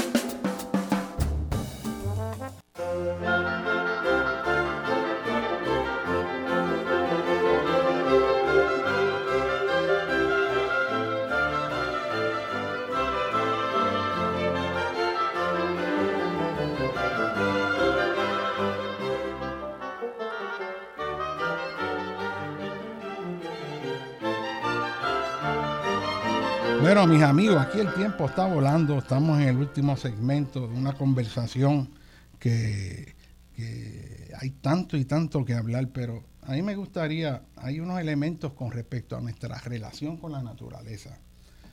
tenemos todo el conocimiento científico, pero ese conocimiento científico que está ahí, que es sumamente valioso y necesario, si se queda en el mundo de los científicos no pasa nada uno de los objetos grandes, no solo en Puerto Rico, sino a nivel global, es cómo ese conocimiento científico se traduce en unas estrategias de acción que sirvan para tener un mundo más sostenible, una sociedad más resiliente, eh, una calidad de vida mejor. Y sabemos que el reto mayor para lograr eso no es tener todavía más ciencia porque hay suficiente ciencia para ya instrumentalizar un mundo mucho mejor que el que tenemos. El reto grande con respecto a la ciencia es cómo tú traduces eso en legislación para regular, mejorar, proteger lo que sea necesario. Eh, como tú, por ejemplo, en el caso de Puerto Rico, en vez de construir más urbanizaciones sobre tejenos agrícolas, tú eh, busca dónde desarrollar la vivienda que es necesaria para darle esfuerzo a una industria de construcción que es necesario, pero en el lugar correcto. Y lo que vemos es que los que toman esas decisiones no quieren o no saben los principios básicos de ecología, de planificación ambiental, porque terminamos ubicando las cosas fuera de sitio.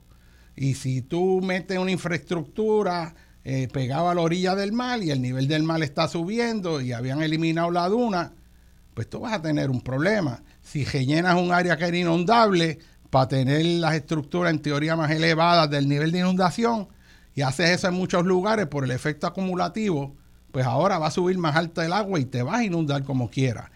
Y yo lo que veo es un problema de desconocimiento de geografía, de procesos naturales, de sistemas porque es una cuestión de dame el permiso y yo construyo aquí. Mira, tengo esto, dame el permiso ahí. Haz una excepción. Y eso nos lleva a un país que cada vez es más vulnerable. Y en ese sentido, hay que plantearse sobre el elemento ético que debe regir la relación de nosotros los humanos con esos ecosistemas.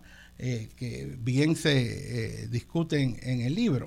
Y a mí me preocupa que todavía sigue dominando la ética que se conoce como el utilitarismo, que es que eh, la decisión correcta es la que beneficia al mayor número, pero quiere, se ve eso en términos económicos, la que deja más. ¿Qué deja más chavo? ¿Tener algo ahí o, o meter un shopping center?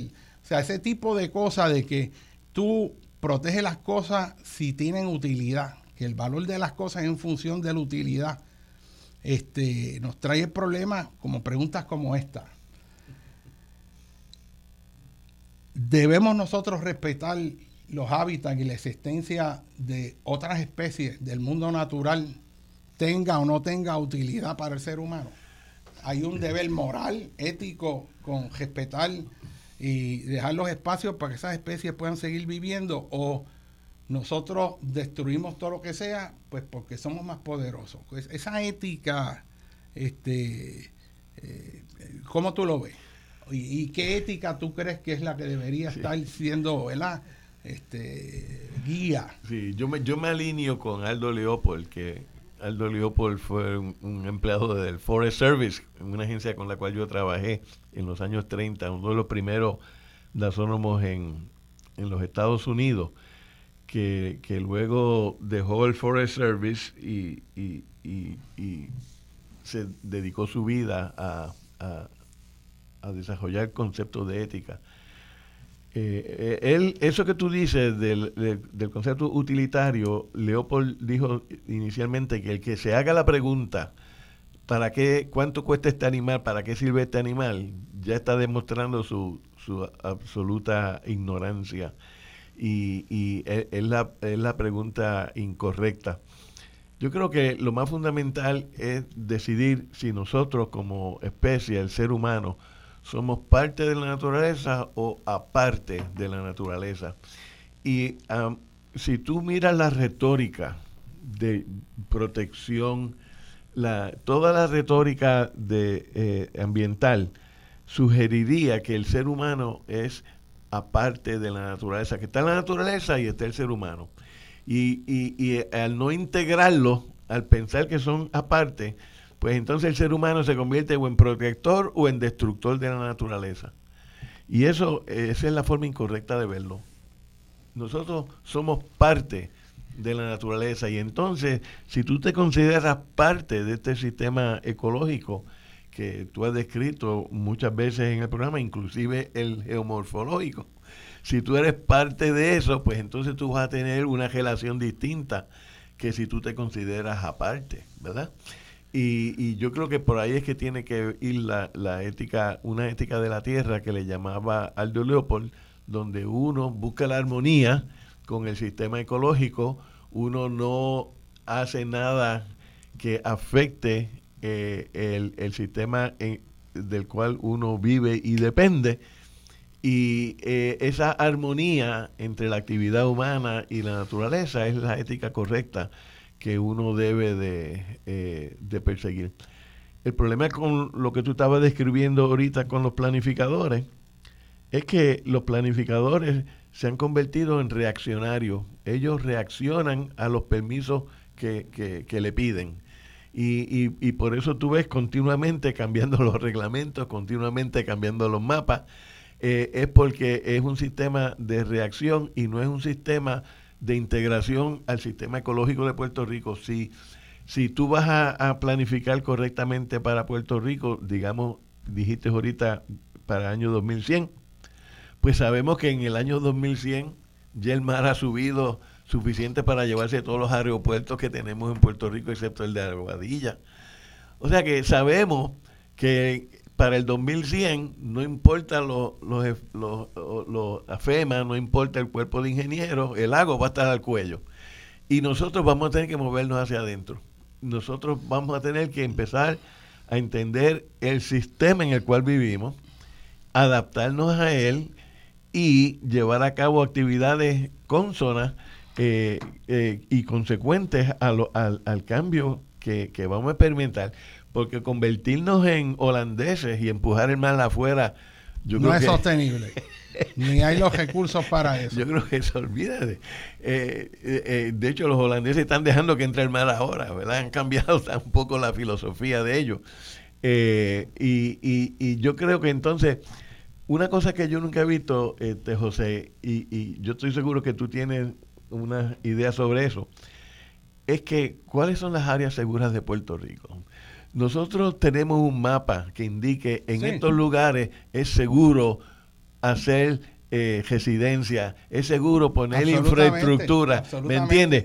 Y una vez identificamos eso, eso no va a cambiar, eso, eso, eso tiene la misma eh, sustentabilidad que tiene la montaña del Yunque, que tiene el Mogote.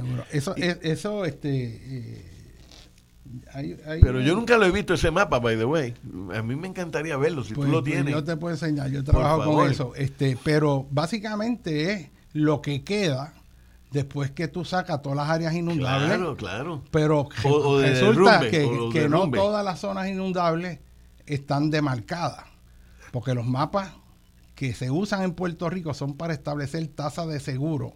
Y el mismo mapa te dice, esto no es para guiar el uso de la tierra, esto es para establecer las tasas de seguro. Así que si esos mapas de FEMA te dicen que se inunda, se inunda. Pero si te dice que no, tú no estás seguro. Tú tienes que buscar otra manera. Y yo te puedo mostrar fotos de lugares inundados completos que en los mapas de FEMA sale con que para efectos prácticos no se inunda y puedes permitir cualquier cosa. Así que este yo he explicado eso antes, que es que si coges el mapa de Puerto Rico, que esto es lo que debería estar haciendo la Junta de Planes. Este, o sea, la Junta de Planes perdió la inteligencia estratégica de un país. Ahí lo que han puesto es una serie de, gente que va a hacer cumplir unos reglamentos que están influenciados por políticos que no saben nada. Que están respondiendo al que le dio chavo en la campaña y dice, mira, Ahí están poniendo restricciones ahí, yo quiero construir ahí porque yo compré esa finca. Y, entonces vienen las órdenes de los políticos, que son los que ponen al jefe de la Junta de Plan y el jefe de OPE, y tienen que hacer lo que ellos digan, porque si no lo hacen, están despedidos, porque ah, tú no eres de confianza. Antes, la gente de confianza eran aquellos en que el gobernador respetaba y el país tanto que la opinión de esa persona iba a tener un peso brutal en las decisiones. O sea, es como cuando tú vas a un médico que tú confías y te dice, mira, que hacerte una operación por esto, esto y lo otro. Y tú dices, pues vamos para adelante porque yo confío en usted, yo tengo confianza. Yo no sé de eso, pero tu juicio para mí vale mucho. Esos eran los hombres de confianza que, o los que deberían estar en el gobierno. Ahora los que dirigen agencias clave en el país no saben nada de lo que están dirigiendo y se buscan dos o tres ayudantes para que venga un político y le diga, mira, me le das permiso a este, pero a este no.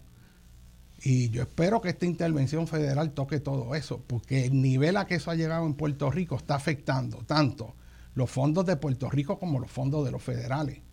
Porque los dineros que vienen no logran el cometido y el objetivo que debían haber tenido. Pero en, en esa línea, con respecto a la ética, hay distintas visiones éticas eh, en el área ambiental y eso es algo bien complejo. Y hay distintas escalas donde lo que es correcto es diferente. Por ejemplo, si uno se plantea, mira, aquí estamos luchando por los ecosistemas, por las sociedades, pero tú te metes a escala de millones de años y tú dices, espérate, pero es que el sol se va a ir expandiendo. Y según vaya expandiendo, va, el sol va a estar llegando casi a tocar la Tierra cuando eso llegue, mucho antes de eso, no vamos a poder vivir aquí. O sea, en muchos millones de años, obviamente, eso es una escala de tiempo mucho mayor, que no nos toca, pero eh, todas las estrellas de la Vía Láctea se van a ir por hoyo negro que están en el centro. Son billones de años, pero a esas escalas de tiempo hay unas cosas que cobran importancia y otras no. En ecología están lo que llaman el biocentrismo también, una ética, que es que todo lo que propenda a la sostenibilidad de las formas de vida es bueno. Todo lo que vaya contra eso es malo, si es desde el punto de vista de las actividades humanas. Hay otro que es el ecocentrismo, que va más amplio y dice, no, aquí lo importante no es la especie, aquí a través de la historia geológica han aparecido y desaparecido las especies. Lo importante a esa escala de tiempo es que los ciclos biogeoquímicos, que la atmósfera, que los procesos de cambio, que los procesos tectónicos y el ciclo hidrológico, todos estos sistemas sobre los cuales se da la vida y los cambios en la vida se sostengan. Si tú pierdes eso, entonces se, fue el ambiente completo que permite que si se eliminan unas especies surjan otras. Así que eh, a esa escala, pues el ecocentrismo es clave. Hay otro que es el ecofeminismo, que es la visión de la visión feminista de igualdad, de equidad con la naturaleza, según el movimiento feminista inicialmente, y hay distintas filosofías ahí dentro, eso es bien variado. No todo es un sello como le ponen que es feminismo, de eso hay un gradiente completo, pero el concepto de los reclamos era que debe haber una equidad entre el hombre y la mujer. Pues en el ecofeminismo es que haya equidad entre la naturaleza y los humanos, que nosotros no nos veamos jerárquicamente superiores, sino de igual a igual, y que entonces nos veamos ahí como una especie más respetando la interacción y el derecho a existir de las demás. Este, y, hay otras visiones ahí, ¿verdad? Eh, y lo que quiero traer con esto es toda, toda la diversidad, los religiosos, en la ética cristiana, eh, se habla mucho de lo que es la mayordomía, lo que llaman el stewardship, que es Dios creó esto para que nosotros lo utilicemos, pero no es para que lo destruyamos, sino que utilicemos esos recursos obtengamos lo que necesitamos para vivir, se ve como que todo el proceso de la creación fue para ir creando unas condiciones en el planeta para que nosotros podamos vivir y satisfacernos de nuestras necesidades de él, que podamos pescar, que podamos eh, arar la tierra, sembrar, este, pero que tenemos que cuidar ese recurso. Es, es como que si tú quieres mango, en vez, de venir con, un, con una sierra y cortar el árbol y recogerlos ahí el tú irte poco a poco tumbando uno por uno con una varita, te pasa más trabajo, pero tienes árbol de mango para el año que viene. Así que eh, hay un, montón de visiones. En Puerto Rico, nosotros tenemos que ver es que uno de los elementos clave para el desarrollo es la protección de esa naturaleza y esos ecosistemas. Pero si la gente no lo conoce, tú no defiendes lo que no conoces. Y además de la cuestión ecológica, el paisaje natural puertorriqueño. También hay que respetar el derecho a existir de las dunas, de los arrecifes, de las cuevas. Y ciertamente hay ley de cuevas. Acá rato se viola. Eso último de las golondrinas ahí, eso fue sin permiso y no ha pasado vez más. Le entraron a tiro a los que estaban reclamando que se cumplan las leyes y le metieron la fuerza de choque a los ciudadanos que están reclamando que el gobierno cumpla las leyes que debe defender. O sea, es la cosa al revés. Y en una ética en Puerto Rico tenemos que plantearnos y discutir un montón de cosas, no solo de la naturaleza, sino de los humanos. Fíjate que ahora se está hablando, por ejemplo, de la crisis de población todo, desde que yo era niño, era Puerto Rico es un país superpoblado. Esto aquí, esto es, más, desde que llegaron los americanos aquí, la tesis era, esta gente se está reproduciendo ahí y una de las razones por la pobreza es que si tú no tienes recursos, tú eres un irresponsable teniendo más hijos que no puedes sostener porque eso aumenta la pobreza. Y si yo te doy un empleo a ti, pero tienes un montón de hijos, no te va a dar. Así que tú sigues eh, aumentando la pobreza, que era la tesis de Maltusiana, ¿verdad? En el Tratado de la Población. Este, pero ahora está toda la, esto revolú, este, de que nos estamos quedando sin población y que ahora no tenemos gente. Pero sin embargo, cuando tenemos este mismo número de personas, allá a fines de los 60 y los 70, todavía estamos hablando del país superpoblado. Y ahora estamos a ese nivel y ahora resulta que necesitamos población. ¿Y qué es lo que pasa? Que no nos estamos adaptando al cambio donde la estructura de la población eh, cambió y ahora no necesitamos todas esas escuelas que habían antes, no necesitamos todo ese gigantesco, gigantesco eh, gigantismo que había antes, pero no queremos adaptarnos a una nueva realidad para buscar un nuevo equilibrio que nos haga sostenible, sino lo que queremos es mantener lo que había. Ah, pues hay que traer gente, hay que reproducirse, pero no se desarrollan políticas para facilitar eso. Tener un hijo en Puerto Rico para una persona joven sola trabajando. Es sumamente difícil porque no tiene donde cuidarlo, ya aquella estructura de que había muchos familiares que te podían criar al nieto y todo eso, todo eso ya se desapareció por los cambios en la estructura demográfica. Así que aquí hay que discutir un montón de cosas, como algo tan básico como esto. ¿Cuál es la población que debe haber en Puerto Rico? A ver si la Junta de Planes se para ahí a discutir eso, a ver si el gobernador habla de eso. ¿Cuánto debemos haber en Puerto Rico? ¿Cuál es la política? Porque tú dices, no, se fue mucha gente, falta gente. Bueno, ¿cuánta y para qué? y van a estar educados, tú le vas a dar la educación que necesitas, o los vas a dejar desprovistos para que llene las filas de la dependencia que se sigue promoviendo. O sea, eh, hay muchos hechos que hay que discutir aquí fundamentales y aquí perdemos el tiempo que si papote, que si este y lo otro, que si el que va para candidato del barrio tal es de este. Y Mire, Puerto Rico tiene que haber una, agenda responsable y seria y analizar los problemas en su raíz, que es uno de los principios fundamentales para el desarrollo sostenible, que es para lidiar con los problemas vete a la raíz del problema. Y lo que hemos estado haciendo es siempre bregar con un problema después que ya es un problema grande y no lo cogimos a tiempo. Así que en esa nueva visión es buscar cuál es la raíz del problema. Pero fíjate, ahí la ciencia puede ayudar. Y tú estabas hablando cuál es el rol de la ciencia. Yo pienso que la ciencia ha cambiado. Desde que yo empecé a, a este momento, en el pasado, los científicos estaban por su cuenta y cada uno en su laboratorio y, y, la, y los científicos no eran conocidos. Hoy en día eh, las comunidades están muy activas en Puerto Rico y una cosa que yo considero extraordinaria es que ellos buscan a los científicos, buscan el conocimiento eh, al revés de lo que hacen las agencias del, del, gobierno. Y la, la, actividad científica ahora está a la par con, con, con la población. Y de hecho se habla ahora de ciudadanos científicos, que es un concepto nuevo, y, y, pero que demuestra que hay un acercamiento de la ciencia hacia, hacia la población que es necesaria, porque si tú logras desarrollar una población eh, bien educada, que entienda los conceptos fundamentales de la conservación, entonces esa población va a ejercer su efecto sobre los políticos. O sea, yo no creo que lo importante sea legislar, porque hemos legislado y no funciona. Mientras tenga la corrupción del gobierno, no va a funcionar la legislación.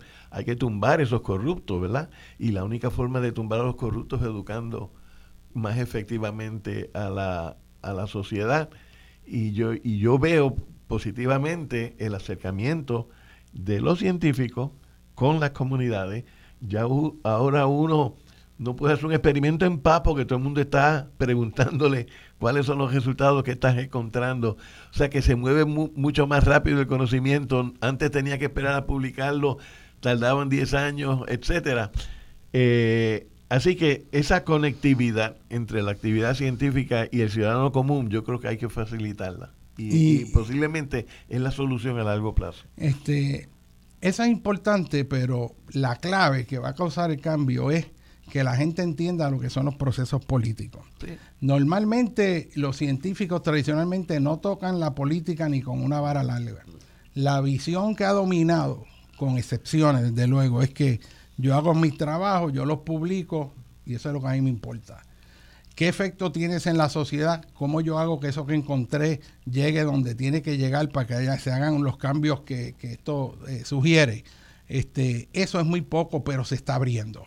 Y ahora hay muchos científicos que se está atreviendo a salir afuera y hablar, eh, sobre todo en un ambiente donde hablar cuesta y tiene consecuencias, sobre todo cuando tú estás tocando elementos que tienen, eh, eh, donde hay intereses económicos bien, bien poderosos. Eh, pero que los científicos salgan a hacer los reclamos ambientales, los reclamos de planificación, una cosa que está increciendo, el que la iglesia misma esté moviéndose en un reclamo de proteger la creación de Dios que no se destruya lo que Dios creó para que nosotros podamos vivir en una visión este, eh, religiosa dentro del concepto de mayordomía, ¿verdad? de manejo de los recursos de forma sostenible. Yo veo una juventud eh, muy proactiva que no tiene los, los miedos ni los prejuicios de la generación de nosotros que venía cualquiera y le decía, proteger el ambiente, ah, eso es de Fidel Castro, proteger. Ah, tú estás hablando de geología, yo creo que tú e-, eres comunista, toda esa, toda esa mentira, ¿no? Que se repitió y que mucha gente en su ignorancia la creyó. Ya eso está pasando. Y eso trae una luz de esperanza cuando uno ve jóvenes, este, uno ve la diversidad de científicos que, hay, que habían. Cuando yo empecé en esto, que yo dije, yo debo estudiar algo que le sirve al país, pues van a estudiar geomorfología, me hizo me gusta, yo iba a ser abogado, pero dije, hay demasiados abogados y hay buenos, yo tengo que hacer, algo que ayude a este país. Y en ese momento lo que eran ciencias de la tierra estaba dominado por extranjeros, muy pocos puertorriqueños. Y, y yo dije, si vamos a echar este país para adelante, es importante conocer su tierra, sus recursos. Ahora yo veo jóvenes que han acabado doctorado en áreas eh, sumamente avanzadas en geología, en geomorfología. O sea, hay todo un brote de mucha gente especializada en costa, especializada en, datación radiométrica, en movimientos de contaminantes, eh, en planificación de recursos naturales, no solo aquí en Puerto Rico, sino en Estados Unidos, en investigación de tectónica, fallas geológicas. O sea, todo eso se ha expandido y hay un montón de puertorriqueños que están saliendo ahí en diversas áreas. Y eso es maravilloso porque muestra que hay un refinamiento eh, en la biodiversidad científica este, en ese sentido. Y yo creo que eso va en la dirección. El reto es cómo traducimos eso en un proceso donde participemos en la política, no el tribalismo partidista. Y es que aquí se confunde la responsabilidad de un ciudadano de participar en las decisiones que hay que tomar para ver el futuro que queremos. Y eso es responsabilidad de todo ciudadano. Eso nos falta porque la gente ve la política y lo que ve es lo que vemos todos los días. La mentira, los insultos, la tergiversación, la compra de opiniones, o sea, todas esas, todas esas cosas que el país sabe este, que no necesitan repetirse. Ese es el reto. ¿Cómo metemos gente inteligente en la legislatura? Yo creo que cada legislador tiene que ser como un faro de luz que tenga luz propia. Y usted lo coge en la legislatura de decenas y decenas de legisladores. Usted lo que es uno o dos porque los otros están callados porque no, tienen ideas de nada. Y entonces, imagínese, o sea, si usted tuviera legisladores que sean científicos pero serios, porque el ser científico no quiere decir que tú tengas la verdad el malo. Yo he visto científicos que usan su conocimiento para el mal, literalmente, y lo deforman. O sea, que ahí viene el elemento ético. Pero hay mucha gente buena en Puerto Rico que puede servirle a este país. Eh, y es importante que basado en ciencia, en el conocimiento, usemos toda esa fuerza, toda esa capacidad humana, toda esa inteligencia para crear un país que sea verdaderamente potente, que Puerto Rico pueda ser ejemplo de cómo se maneja una isla. Esto es como un microcosmo. Imagínense los objetos de Xi Jinping en China para manejar la China. Y lo están haciendo, echando el país para adelante. Y nosotros con apenas 2 millones, no 1.400 millones como en China, 2 millones. Y estamos aquí en una queja que, no logramos movernos. O sea, queriendo a la gente moverse. Este, eh, Ariel, nos quedan un minuto. Eh, ¿Qué tú crees de tu libro que la gente debe leer que pueda servirle? Yo sé que toca un montón de tópicos. Eh, apenas hemos tocado una fracción, este, pero hay, tú tienes ahí una historia de, los bosques en Puerto Rico, cambios en el uso de la tierra, los científicos puertorriqueños que están aportando ¿verdad? investigaciones. Este, tiene un elemento de la ética, tiene en el libro este, las distintas eh, regiones de vida en la isla, que es importante entenderlo para pues, protegerlo.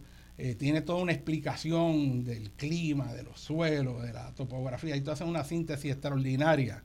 Este, pero de todo eso, ¿qué, si lo tienes, ¿qué, ¿qué cosas del libro que tú escribiste te gustan más? bueno, ya tú lo resumiste todo, pero eh, aquí lo importante es, una lección que yo mismo aprendí y que la aprendí después que, fue, que fui adulto. No la aprendí en la universidad, fue después de graduarme, después de estar trabajando varias décadas en el gobierno. Y es que eh, Puerto Rico no solamente es diverso, pero es dinámico y, los sistemas naturales de Puerto Rico se adaptan al cambio. Y son sistemas noveles, son sistemas siempre cambiando, siempre dándonos servicios y, complementando la actividad humana. Si uno logra entender eso, entonces uno no atacaría especies, uno eh, verdaderamente se integraría a ese sistema de cambio y adaptabilidad que es lo que nos va a servir eh, hacia el futuro, que que va a seguir cambiando. Exacto. Hay que, y eso es lo que quiere decir socialmente, hay que ya pasó el tiempo donde lo que tú sabías lo aprendías una vez, sino que tú tienes que estar aprendiendo continuamente y adaptándote. En el comercio los retos son una economía cambiante, necesidades cambiantes, cambia la tecnología.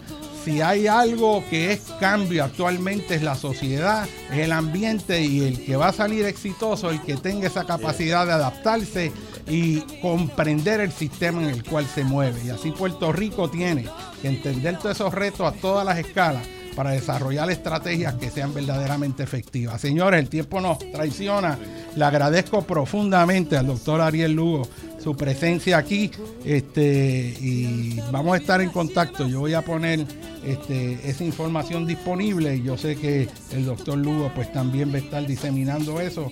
Esta es una primera, pero aquí hay mucha tela de qué hablar. Así que eh, muchas gracias a todos ustedes y gracias a Rosana por la oportunidad y privilegio pues, de poder eh, compartir este, estas ideas. Así que tengan buen domingo todos.